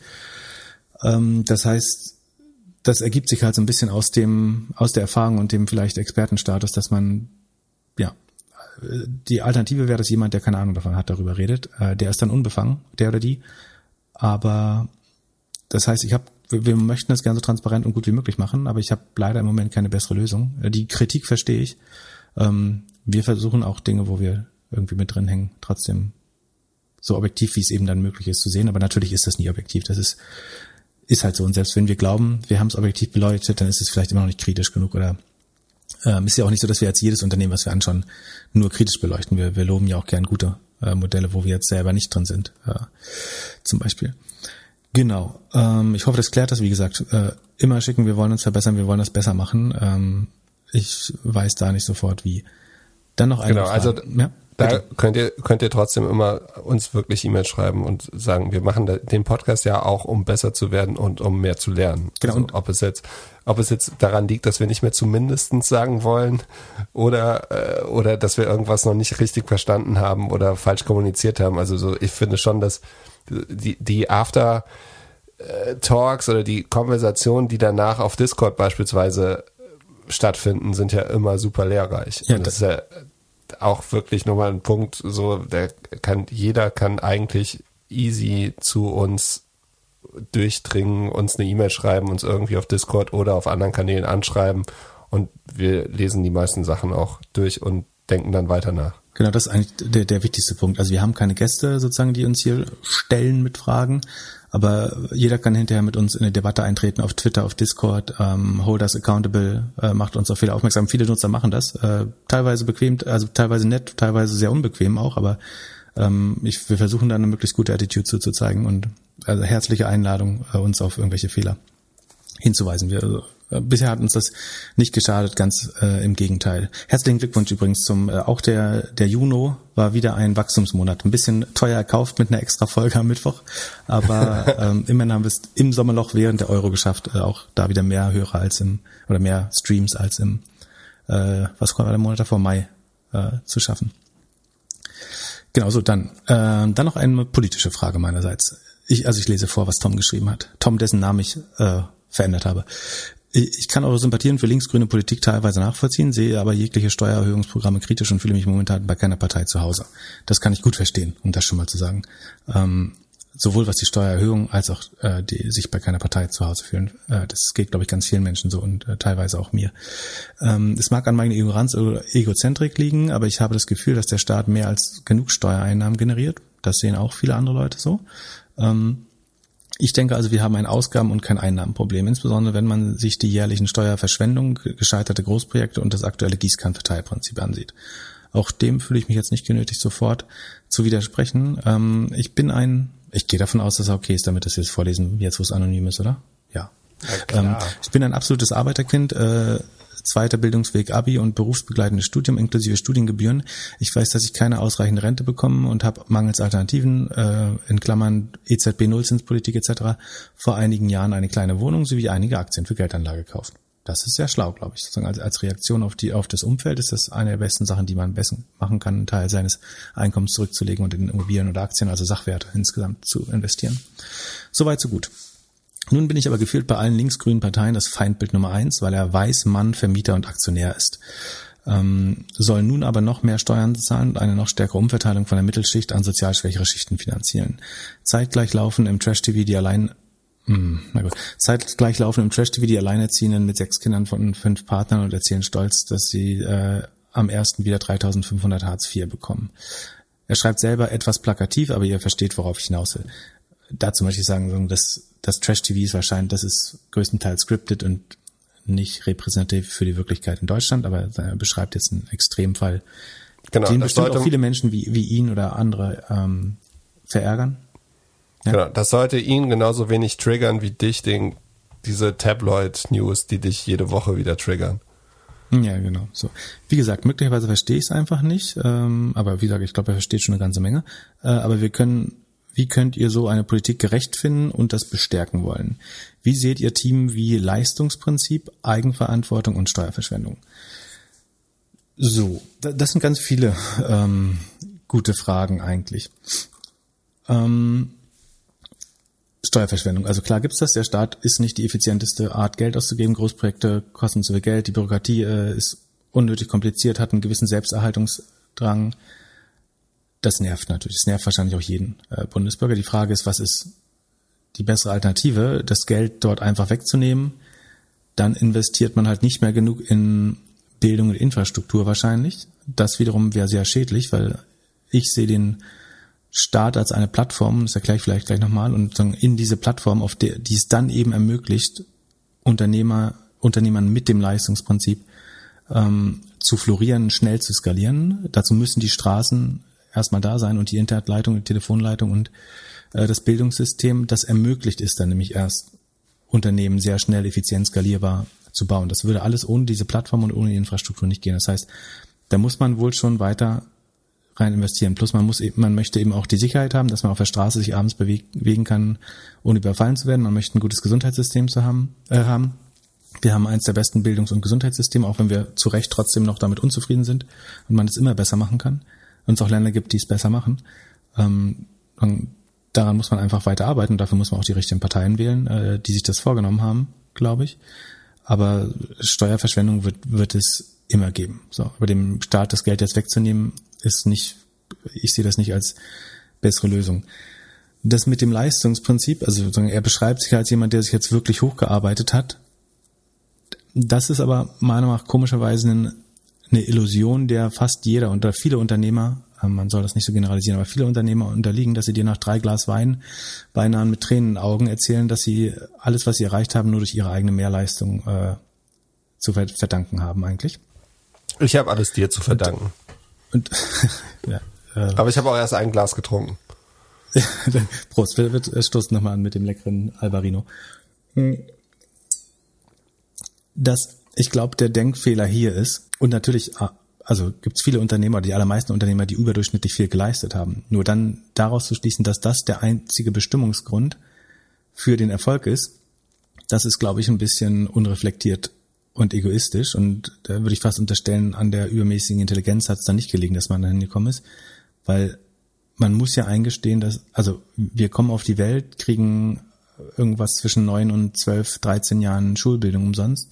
Dann er hat, wie gesagt, selber Studiengebühren bezahlt. Ansonsten viele bekommen äh, vier, fünf Jahre, teilweise mehr Studium umsonst.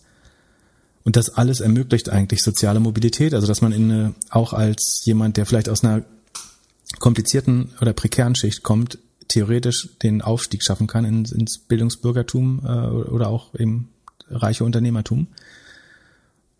Und was ich dann doof finde, ist, wenn Leute sagen, ich habe das jetzt geschafft, ich bin das Vorbild, ich habe hier meine erste Wohnung, meine ersten Aktien und sehe mich eigentlich vielleicht als Aufstiegler auch schon oder ich habe auch schon ganz viel erreicht als Unternehmer.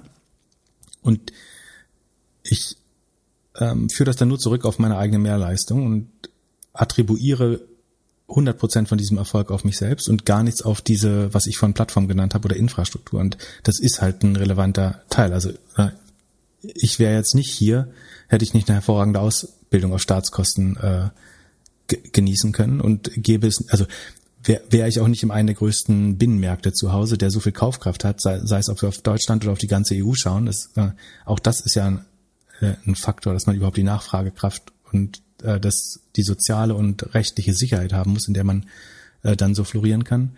Und das muss man schon sagen. Und ich finde es dann komisch, wenn man, und das hat er jetzt nicht so explizit gesagt, aber das sagen andere Leute dann oft, äh, sagen, dass sie dann eigentlich jetzt als Unternehmer am meisten geschöpft werden, was in der Regel nicht stimmt, sondern die Steuerquote ist tendenziell eher niedriger, je reicher man wird.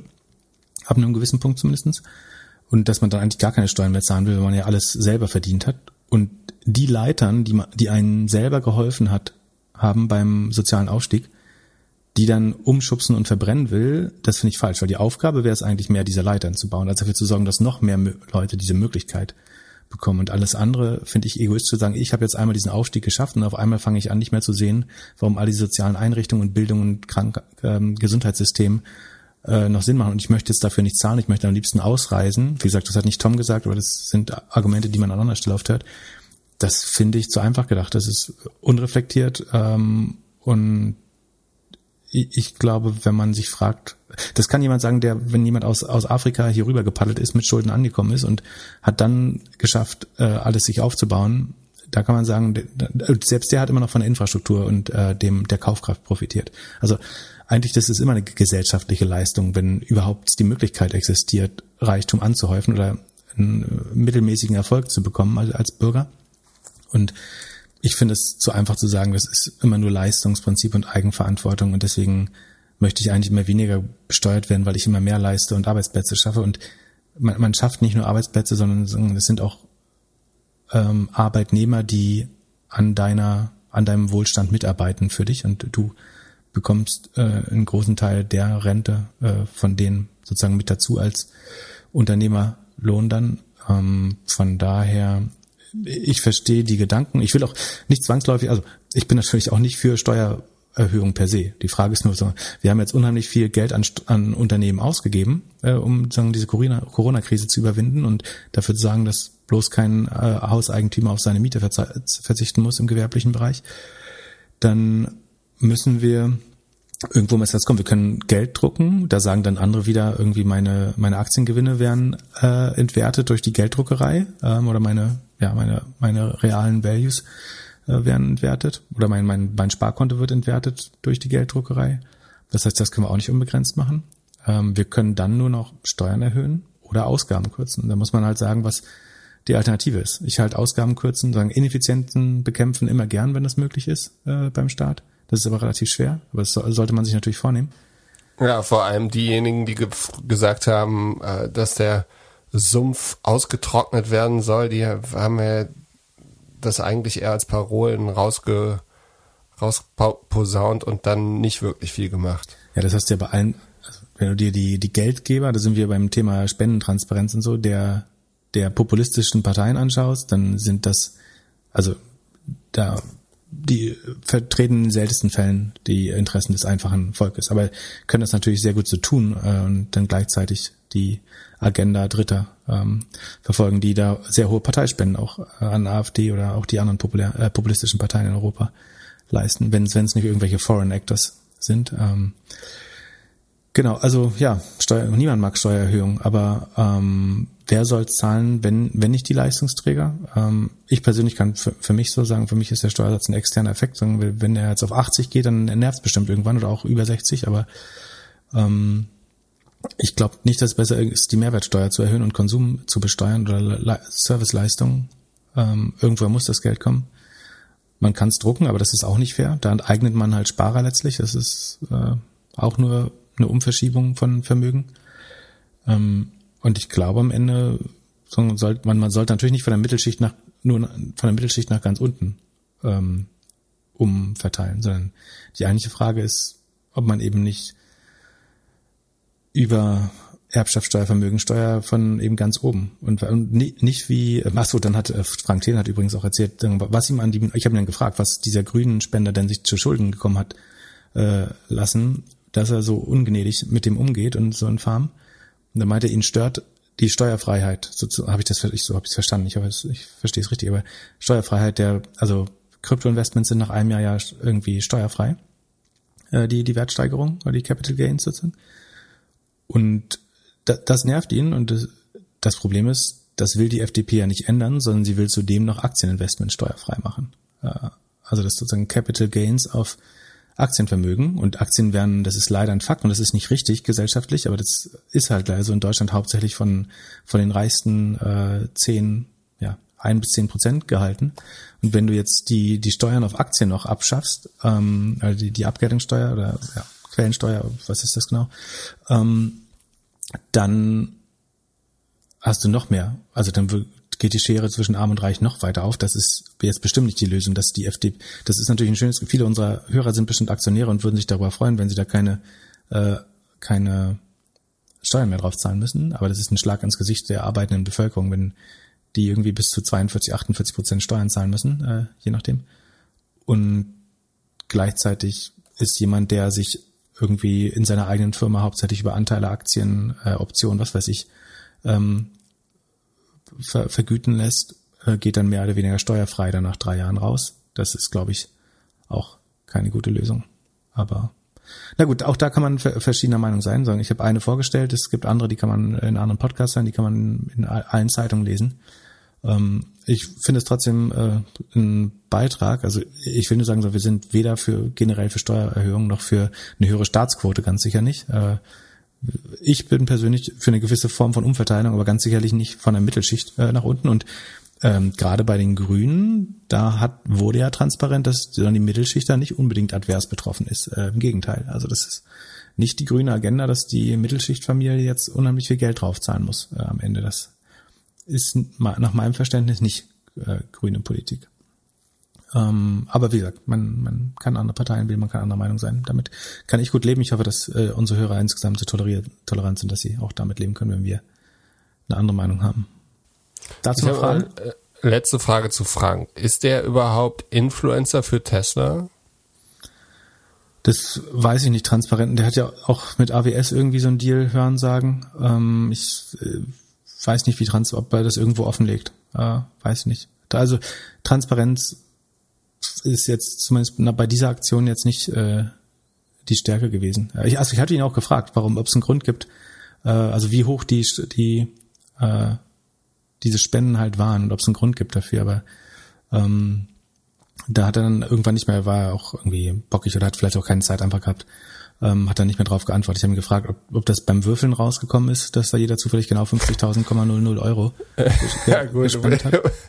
So, ich, kann so schon ich kann schon verstehen, dass man mit dir irgendwann keinen Bock mehr hat, über Twitter zu diskutieren. Ja, Twitter ist natürlich auch nicht das beste Medium. Also es ist verkürzt. Es, ich bin da jetzt auch nicht der beste Citizen, wenn es um sachliche Debatte geht, ehrlich gesagt, auf Twitter. Oder beziehungsweise, also vor allen Dingen, wenn sie auch mit dem Posten eines Bildartikels, also ja, du solltest einfach, ich, du hast ja gesagt, aber ich habe da auch nicht alles richtig gemacht, so das sage ich jetzt du, äh, auch gerne. Du, du hast ja. ja. hast ja mal in irgendeiner Folge gesagt, dass du so Social Media Regeln hast. Ich gebe dir jetzt eine neue Regel. Wenn irgendwas mit einem Link versehen ist mit diesen vier Buchstaben, dann reagierst du einfach nicht drauf. Das versuche ich eigentlich ja auch. Aber das, ja, das aber ist ja ein, ein integraler Bestandteil. Schon, ja, aber schau, die, diese Zeitung fährt Mal in zwei Wochen. Diese, ja, die Zeitung fährt jetzt gerade eine Kampagne, die irgendwie arbeitet mit diesem äh, Anti-Plug zusammen, um äh, irgendwie in einem Buch, also keinem wissenschaftlichen Werk, sondern einem Buch von äh, Annalena Baerbock, da diese äh, angeblichen Plagiate äh, zu finden und feiert halt Kampagnen. Das ist schwer dann darauf gar keinen Bezug zu nehmen, wenn das und vor dem Hintergrund muss man das halt, ich weiß nicht, ob das den Akteuren hier bewusst ist oder ob die das vielleicht auch verneinen würden. Bestimmt würden die es verneinen, aber wie gesagt, ich halte es in dem Kontext muss man das meiner Meinung nach sehen, dass sie sich da auch hergegeben haben, dafür sagen, in dieser anti-grünen Kampagne mit teil, teilzunehmen und die Angst vor Rot-Rot-Grün zu schüren. Und ja. Was auf jeden Fall grün ist, sind Zoom-Calls. Und zwar, wenn wir uns nicht sehen und Zoom-Calls machen, dann sparen wir, tun wir was Gutes für die Umwelt. Das kann man auf jeden Fall so sagen. Ich bin noch dabei, es auszurechnen. In der Sustainable-Gruppe bei uns im Discord-Server, da hoffe ich, dass die Community mir dabei hilft, herauszurechnen, wie viel CO2 wir bis jetzt mit dem Podcast verbraten haben. Die größte Frage da für mich ist, und dann brauchen wir einen Kompensationspartner, der die Bäume pflanzt für uns. Genau, also wir wollen, würden gerne eins bis keine Ahnung, wie viele Bäume pflanzen für die CO2 Emissionen, die wir verbraucht haben mit unserem ersten Jahr Podcasten.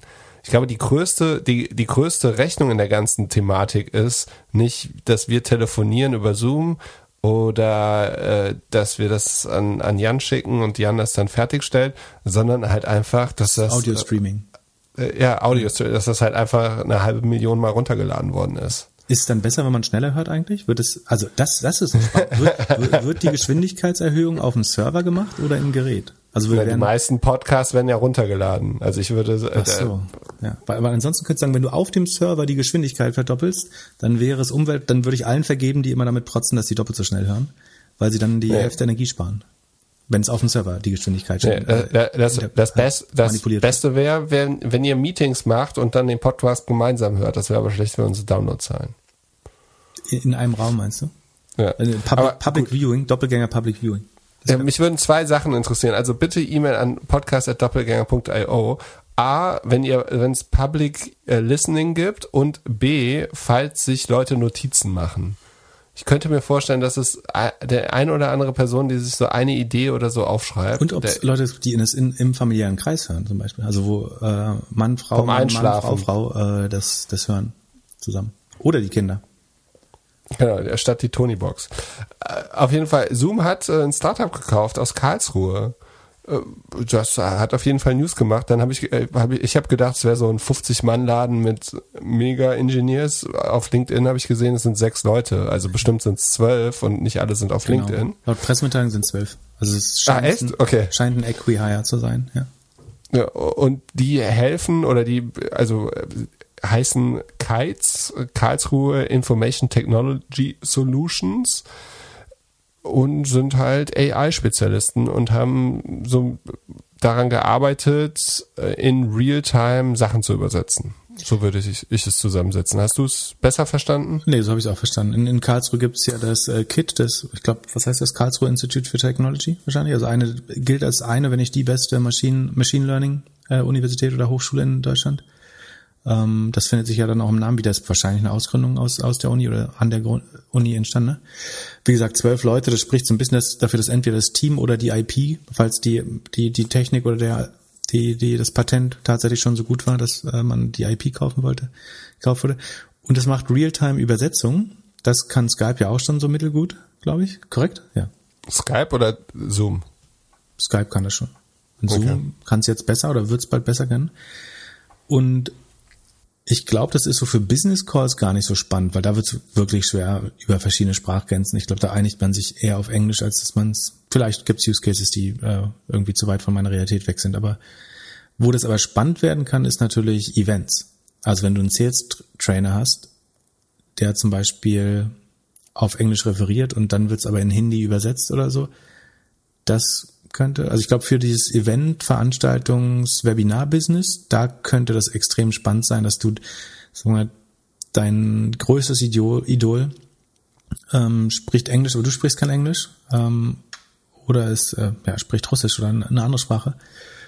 Das, da ist es, glaube ich, total spannend, so eine Technologie zu haben. Ob, ob man jetzt in Zukunft in seiner Native Language einen Call führt, den man ansonsten in Englisch geführt hätte, in gebrochenem Englisch, äh, das, da bin ich mir nicht ganz so sicher. Ich halte das nicht für besser, aber ich kann mir durchaus vorstellen, dass meine Lebensrealität dann nicht äh, stellvertretend für den absoluten Durchschnittsnutzer ist.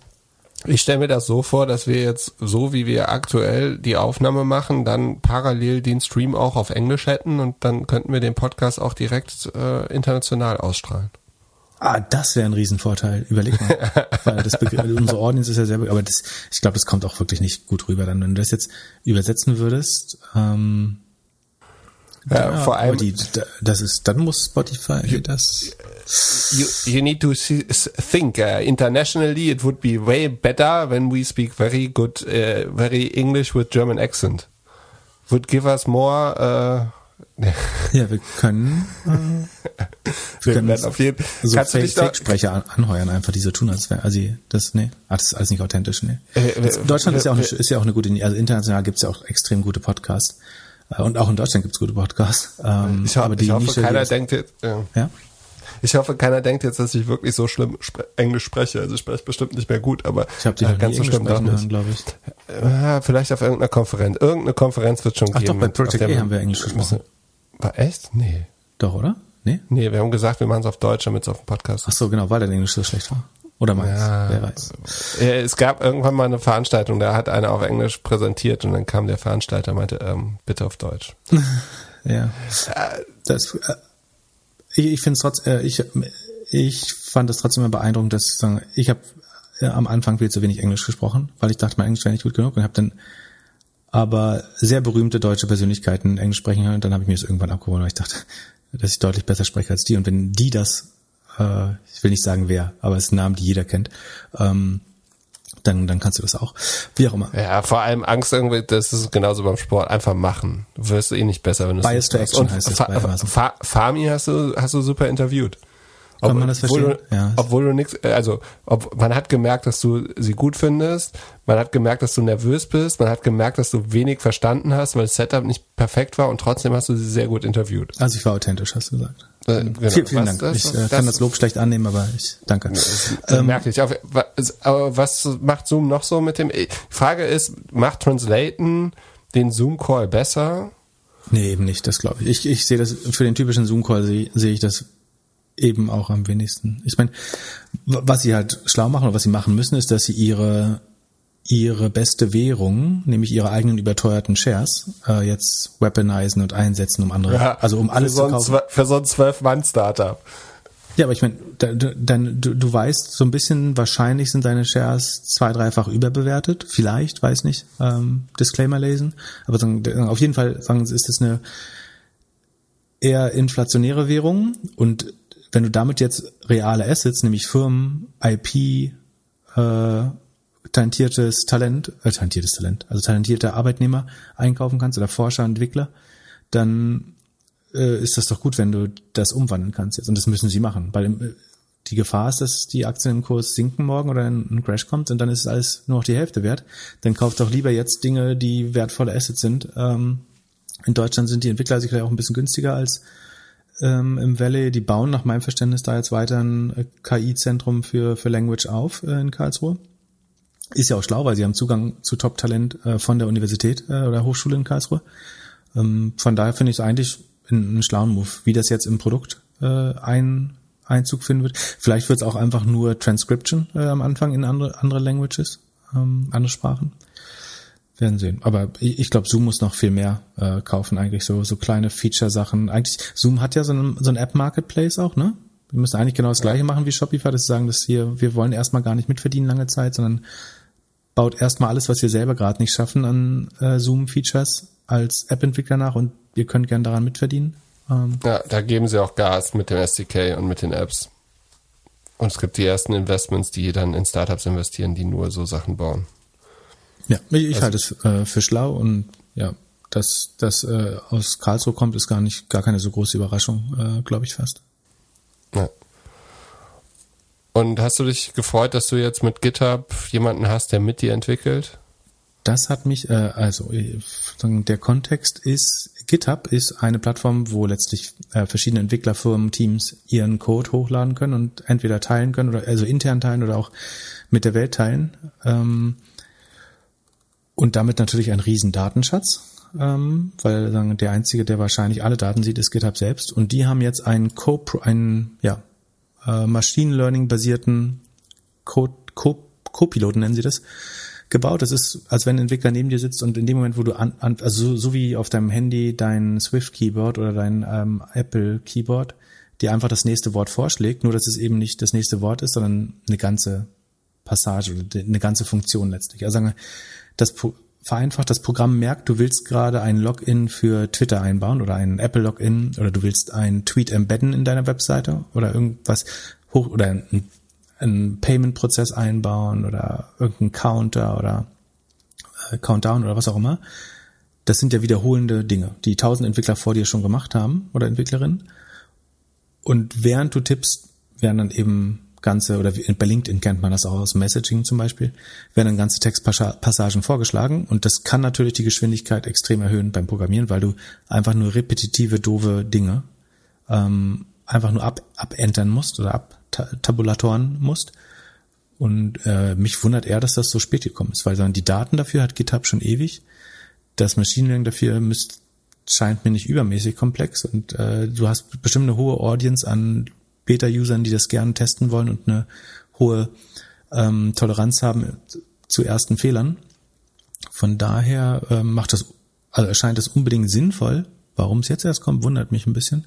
Das kann am Ende die Geschwindigkeit des Programmierens natürlich äh, brutal erhöhen. Das ist Entwickler bauen Software, um Entwickler überflüssig zu machen nach und nach. Äh, das wiederum ist sehr effizient, weil die meisten Entwickler, wie gesagt, das gleiche coden. Es gibt, wahrscheinlich ist nur jede zehnte Zeile Code unique weiß nicht, habe ich mir jetzt ausgedacht. Ja. das ist wahrscheinlich, weil immer alle die gleichen Funktionen ja verwenden letztlich und nur ein paar Parameter. Halbwissen. Bitte? Gefährliches Halbwissen. Ich glaube, es ist sogar weniger. Ja, die Parameter, es ist weniger wahrscheinlich, genau. Die Parameter sind natürlich anders oder Parameter oder was auch immer. Ähm, aber wahrscheinlich ist jede Zeile Code schon geschrieben worden, mehr oder weniger. Und ja, der gibt weniger Sachen, die noch komplett unique sind. Genau, aber ganz neu ist das auch nicht. Ne? Also es gibt verschiedene Anbieter, die das schon anbieten. Das, das GitHub jetzt macht, ist einfach eine breite Masse. Und Zu Co-Entwickler gibt's schon, genau. Ja. Also Vorschlagswesen für, für Entwicklung, genau. Und GitHub gehört zu Microsoft, gehört oder? Zu Microsoft. Die, genau. Also das ist auf jeden Fall eine Macht. Ich bin gespannt, wann, wann Discord zu Microsoft die, gehört. Die ich glaube, ist, das ist die nächste Akquisition. Was, was kauft Microsoft? Discord. Das versuchen sie ja schon länger, oder? Ja, ja, aber das muss ja jetzt irgendwann mal über den Tisch gehen. Die Frage ist, ob du irgendwann so eine Art Erhöhung der Gesamtproduktivität in der Softwareentwicklung dadurch wirklich sehen würdest. Also wenn es in der Breite Einsatz findet, wird wirklich die Gesamtproduktivität bei, bei Software steigen dadurch. Oder begrenzt das auch Kreativität, weil eben es entstehen nicht durch Zufall mehr bessere Lösungen, weil jeder nimmt die Standardlösung oder die Standardlösung wird vorgeschlagen, damit werden alle auf den gleichen schlecht, auf das gleiche Durchschnittslevel gedämpft ähm, das kann ja auch schlecht sein. Naja. Ähm, achso, und eine andere großartige Technologie, die ich gesehen habe, ist Brickit. Das ist ein AI-basierter oder Machine Learning-basierter Scanner, wo du deine typische Lego-Steindecke, also da, wo alle deine Lego-Steine verteilt drauf liegen, äh, ein paar Mal scannst. Und dann werden dir Baupläne vorgeschlagen, die du mit den vorhandenen Steinen bauen kannst. Äh, das, auch das hätte doch schon viel früher gebaut werden. Und das vor allem. Ja. Und vor allem hätte es Microsoft äh, Lego mal machen sollen. Ja, die also haben wahrscheinlich die, die DNA, um jetzt so Machine Learning Anwendungen zu bauen. Die Aber haben doch bestimmt irgend so ein äh, Digital Lab oder so. Also die App ist super. Du stell dir vor, du machst ein Foto und über diese ganzen Legos und dann sagt es dir, hey, das und das kannst du damit bauen. äh, ich, ich hätte ja wahrscheinlich so eine Weiterentwicklung, hätte ich jetzt noch ein bisschen mehr die Community rein, reingenommen, dass man da auch dann noch angeben kann, was man sonst noch so bauen kann oder sowas. Oder beziehungsweise Fotos machen kann von den gebauten Teilen. Aber es äh, ja sehr überraschende, witzige App. Die Frage ist, ist das gut für die Kreativität oder schlecht für die Kreativität? Ist auch ich meine, das Gute ist, es gibt die Möglichkeit, aus deinem vorhandenen, vorhandenen Stack mehr zu machen. Äh, das ist gut, aber für die Kreativität ist vielleicht auch äh, schlecht. Das, das ja. ist die Frage. Das muss, also bei dem GitHub-Beispiel, da habe ich sofort wieder den Drang gehabt zu überlegen, wo gibt's noch solche Datentöpfe, die total als Abfall rumliegen und keiner macht was damit oder zu wenig damit. Ähm, und gleichzeitig, was du gerade sagst, ist auch richtig. Es ist ein riesiges Risiko, dass du eine krasse Konformität damit schaffst, weil wenn alles nur noch auf Machine Learning Vorschläge basiert, gibt es eine ganz gefährliche Einheitlichkeit und ähm, wenig Zufallsentwicklung durch durch Fehler, durch äh, ja durch, durch Flüchtigkeitsfehler, durch äh, sozusagen der Zwang zur Kreativität, nämlich dass ich die Lösung eben noch nicht kenne. Ähm, und es ist ja unwahrscheinlich, dass wir für, für jede Art der Programmierung schon die beste Lösung gefunden haben, die dann nur vorgeschlagen werden muss. Ja, und jetzt die News, auf die wir lange gewartet haben. Ich hoffe, du tauchst jetzt ein in das S1-Filing von Robinhood. Oh ja. Hast du irgendwas gefunden, was überraschend ist, außer die Tatsache, dass sie hauptsächlich mit Optionsscheinen ihr Geld verdienen? Oh, du hast mir die schönste Information weggenommen. Ja, das ist tatsächlich sehr gut. Das ist tatsächlich besser. Ja, hervorragend. Äh, das ist der spannendste Fakt, finde ich tatsächlich. Dann äh, äh, erklär gern, was du damit meinst. Das, naja, also, ich finde, das ist das absolute Highlight, absolut.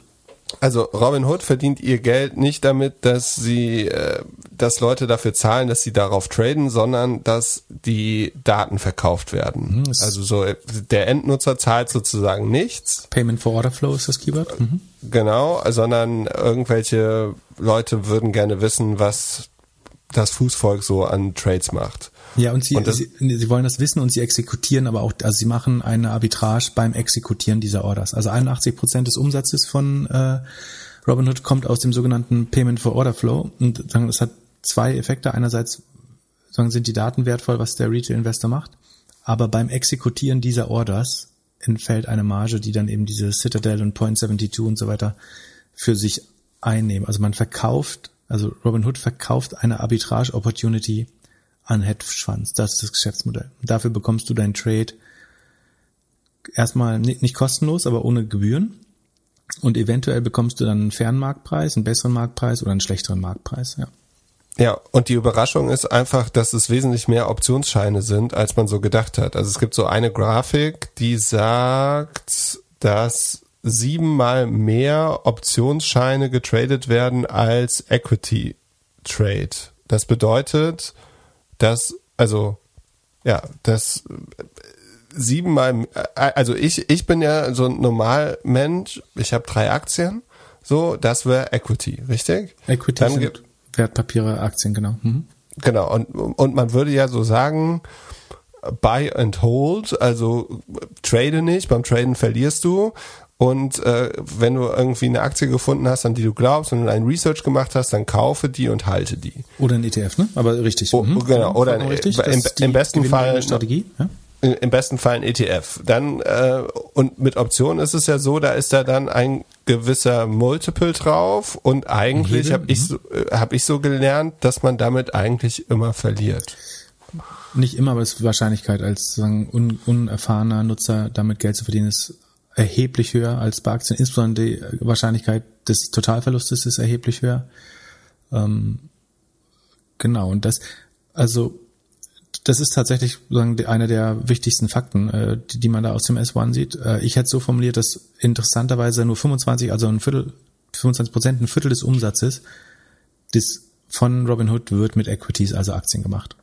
Der Rest sind äh, Optionsscheine, Krypto, äh, was weiß ich. Ähm, und das zeigt halt dann, das ist, kann man glaube ich sagen, das ist Zockerei, das ist Casino ähm, oder ja, nä näher an einem Casino als an einer Anlage-App, so würde ich es vielleicht formulieren. Ähm, und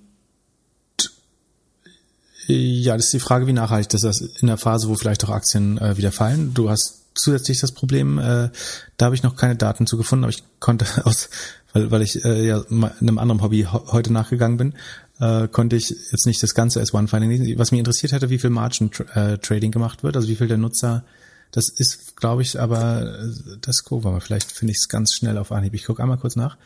Ähm, da, da, da, da, wo ist denn das S1? Margin Investing nennen die das, ist ja auch lustig. Ähm, Custom Margin Balances. Balances. Hm, ist nur 10% der Equities. Das ist gar nicht so viel. Das wäre weniger schlimm, als ich gedacht hätte. Das glaube ich fast nicht, dass das der richtige Wert ist. Ähm, Gucke ich mir vielleicht nochmal in Ruhe an. Sonst noch irgendwelche Risikosachen? Siehst du es gefährlich, dass Flat irgendwie, dass ein Handy jetzt beschlagnahmt wird oder irgendwie, dass es da ein Warrant für gibt? Bitte nochmal? Es steht äh, wohl in dem S1-Filing zum einen halt, dass sie eine Strafe haben von, von März 2020, also über 70 Millionen und dass halt andere Strafen jetzt wahrscheinlich noch kommen, also von dem Meme-Stop. Ja, es gibt, es gibt sechs, sechs Seiten voller, also die, die Aufzählung der Lawsuits äh, verbraucht sechs äh, A4 Seiten oder äh, B4 Letter oder wie es in den USA heißt. Ähm, genau, und, und dann gibt es noch Class Action Suits allein, also wo sagen, sich mehrere Geschädigte vereinigt haben. Und dann gibt's noch ein US Attorney Office uh, executed a search warrant for the CEO's cell phone. Mhm. Da geht's vielleicht um diese Nacht, wo sie dringend nachfinanzieren mussten. Also sind, also, sondern sie haben diese sechs Seiten vor der Lawsuits, äh, 50 Class Action Suits Sie haben von der FINRA, das ist der sozusagen die BaFin, also der äh, Financial Industry Regulation Authority in den USA, haben sie die 70 Millionen Strafe. Sie haben SEC-Verfahren, sie haben verschiedene äh, District Attorneys äh, am, an den Hacken. Ähm, Sind sie denn profitabel? Jein, also Sie haben dieses, also im Q1 haben Sie einen Verlust von 1,4 Milliarden verbucht. Das hat teilweise aber mit dieser, dieser Notfazilität, die Sie genutzt haben, um dieses Liquiditätsproblem zu lösen, äh, zu tun. Ähm, der Umsatz ist auf 522 Millionen im Q1 2021 gestiegen. Das ist gegenüber dem Vorjahr eine Vervierfachung, 311 Prozent Wachstum. Das ist natürlich enorm. Im Vergleich zum Vorvorjahr sind es als fast eine Verzehnfachung von 55 auf 522 Millionen. Ja, und alles nur wegen so einem Podcast. Unter anderem wegen dem Podcast, äh, ah, vor allen Dingen auch über Wall Street Bets natürlich ähm, und weil Leute das Produkt halt attraktiv finden. Corona hat ihnen alles geholfen. Ähm, sie haben 18 Millionen Nutzer. Diese, das sind die sogenannten Net Funded Accounts. Das sind Accounts, die im letzten Jahr, glaube ich, eine Einzahlung bekommen haben. Ähm, das können, die können aber inzwischen schon wieder leer sein. Ähm, die andere spannende Zahl ist nämlich, dass der Median-Account weißt du, was Median ist ja, ne? Also wenn du eine Million Nutzer hast, der 500.000 und die nachher Größe Orden ist, der 500.000. Nutzer oder 500.001. was weiß ich, ähm, wie viel hat der im Account? Und das ist 240 Dollar. Also relativ klein, während der Average, also der Durch, Durchschnitt oder Mittelwert bei 5000 liegt. So, das heißt, du musst irgendwie am, am High-End fast Whales haben, die sehr, sehr große Accounts haben. Das ist aber nur nicht ganz ungewöhnlich, dass vielleicht jemand entweder mit Option auch ganz viel Geld gemacht hat, das sollten die allerwenigsten sein, äh, oder das als sein Haupt-Trading-Account benutzt. Der Median hat, wie gesagt, mal, also das heißt mit hundertprozentiger Sicherheit, dass mehr als 50 Prozent der Nutzer weniger als 240 oder genau, also genau oder weniger als 240 Dollar im Account haben. Das kann schon leer sein und das kann schon inaktiv sein, äh, wenn das in diesem Jahr passiert ist. Ähm, das muss man auch wissen. Die Gesamtassets ähm, under Management sind oh, 80 Milliarden, äh, glaube ich, wenn ich mich nicht irre. Was hat so eine andere, was hat so ein altes Trading-Produkt? Trillionen, also Charles Schwab oder ähm, TD Ameritrade liegen äh, also im Tausender Milliarden Bereich äh, in der Regel, also sind deutlich größer nochmal. Ähm, genau, die Bewertung ist 40 Milliarden. Ähm, das kann man in Beziehung setzen zu diesen äh, Assets under Management, wenn man möchte oder zum, zum Umsatz. Ähm, was gibt's noch? Der APU, das ist ganz spannend. Also die Anzahl der Nutzer ist nicht so schnell gestiegen wie der Umsatz. Das heißt, am Ende wurde mehr getradet oder ja, mehr Umsatz generiert. Also das, das der einzige Erklärung ist, da das Modell, glaube ich, nicht vom Umsatz, sondern von der Anzahl der Transaktionen hat. Äh, das müsste der Treiber sein, wenn ich mich nicht irre. Obwohl, nee, beides. Ähm, je, je nach System beides eigentlich. Also sowohl die absolute Höhe als auch die Anzahl der Transaktionen treibt den Revenue. Das heißt, entweder sind die Kunden alle reich geworden und haben mehr Geld eingezahlt oder sie haben mehr gehandelt und das ganze System ist ja darauf ausgerichtet, dass du mehr handelst. Ne? Ähm, das siehst du daran, dass der APU gestiegen ist oder eben auch, dass der Umsatz schneller steigt als der, der das Kundenwachstum. 17 ähm, Prozent des Umsatzes ist Krypto. Wir verwalten 88 Millionen Krypto in Q1. Davon ist ein Drittel des Dogecoin, diese Gag, Gag-Währung. Ähm, man geht davon aus, dass vom Umsatz sind es bis zu 8 Milliarden äh, Dogecoin. Das wiederum werden 7 Prozent der Circulation. Äh, das ist ein bisschen erschreckender Wert. Was man sieht, ist, dass Q1, also auf Basis dessen sie jetzt dieses S1-Filing und den Börsengang damit machen, wahrscheinlich ihr vorläufig stärkstes Quartal war. Also das Q2 sieht laut Similar Web, sondern es ist nur, ist nur begrenzt aussagekräftig für was in der App passiert, aber für das generelle Interesse an Robinhood ist es äh, aussagekräftig. Sieht oh, seit wann machen die Casinos wieder auf? Ja, genau, ja, genau, die haben wieder auf. Und Sports, Sportsbetting ist äh, durch den Euro natürlich auch schon wieder und durch die normalen Sport, äh, Sportligen in den USA äh, auch im Vorlauf. Und äh, viele haben sich die Finger gebrannt. Sie, beim, beim Crypto-Crash haben bestimmt viele Geld verloren. Ähm, vielleicht auch beim Options Trading. Von daher, das Q2 wird nach allem, was man sozusagen voraussagen kann, ist es wahrscheinlicher, dass es nicht so stark wird wie Q1. Äh, abschließend kann man das noch nicht sagen. Dazu sind die Zahlen nicht aktuell genug und man kann das eben nur outside in auf der Webseite betrachten. Ähm, ja, ich was soll ich Meinung kann sich Meinung kann sich jeder selbst bilden. Ja, Pip, also das Wachstum ist mega dynamisch, aber es scheint sich zu ver, ver, verlangsamen. Das ist so ein bisschen die Gefahr. Man muss wissen, wird dieser Krypto-Hype andauern? Das ist ein substanzieller Anteil ihres äh, Umsatzes. Ähm, ist es nachhaltig, wenn überwiegend junge männliche Leute, das ist, das steht auch in den Zahlen, ähm, mit Optionen handeln?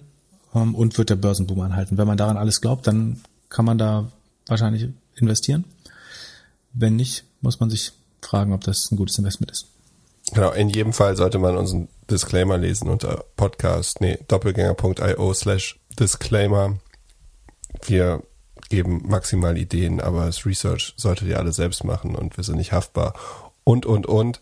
Pip, vielen Dank für deine Zeit. Es ist spät geworden. Wir machen den, dieses, der, der hohe Anteil an politischen Themen äh, wird wahrscheinlich einmalig bleiben. Äh, das ist sagen, soll nicht das Konzept des Podcasts werden. Äh, trotzdem danke für eure Aufmerksamkeit und sagen, äh, gebt uns gerne euer Feedback, äh, diskutiert mit uns weiter auf Twitter. Ich kann ja nicht mehr weiter diskutieren ja. mit Frank leider, weil ich geblockt bin und äh, die Tweets auch verschwinden. Ähm, aber so, alle anderen ja. lade ich herzlich ein, die Themen genau. mit uns auf Discord oder Twitter zu diskutieren. Also Free Free Pip, äh, hier Frank, schalt, schalt Pip bitte wieder an ähm, und schönes Wochenende. Handel frei und demokratisch bis bald. Ich bin gespannt, ob die Folge hier äh, vielleicht auch irgendwann verschwindet. Also schönes Wochenende. Bis dann. Kann sicher nicht. Bis äh, wir sehen uns am Dienstag wieder und am Mittwoch kann man uns schon wieder hören. Für alle. Es haben erstaunlich viele Leute die Mittwoch-Episode gehört. Ich war überrascht. Äh, Im Vergleich zur Hauptepisode sehr gute du Durchhör. Ja, jetzt mach Punkt, Punkt, Schluss. Wenn es jemand noch nicht weiß, erzählt es gibt eine Mittwoch-Episode. Ciao. Es war schön mit dir. Mach's gut. Ciao.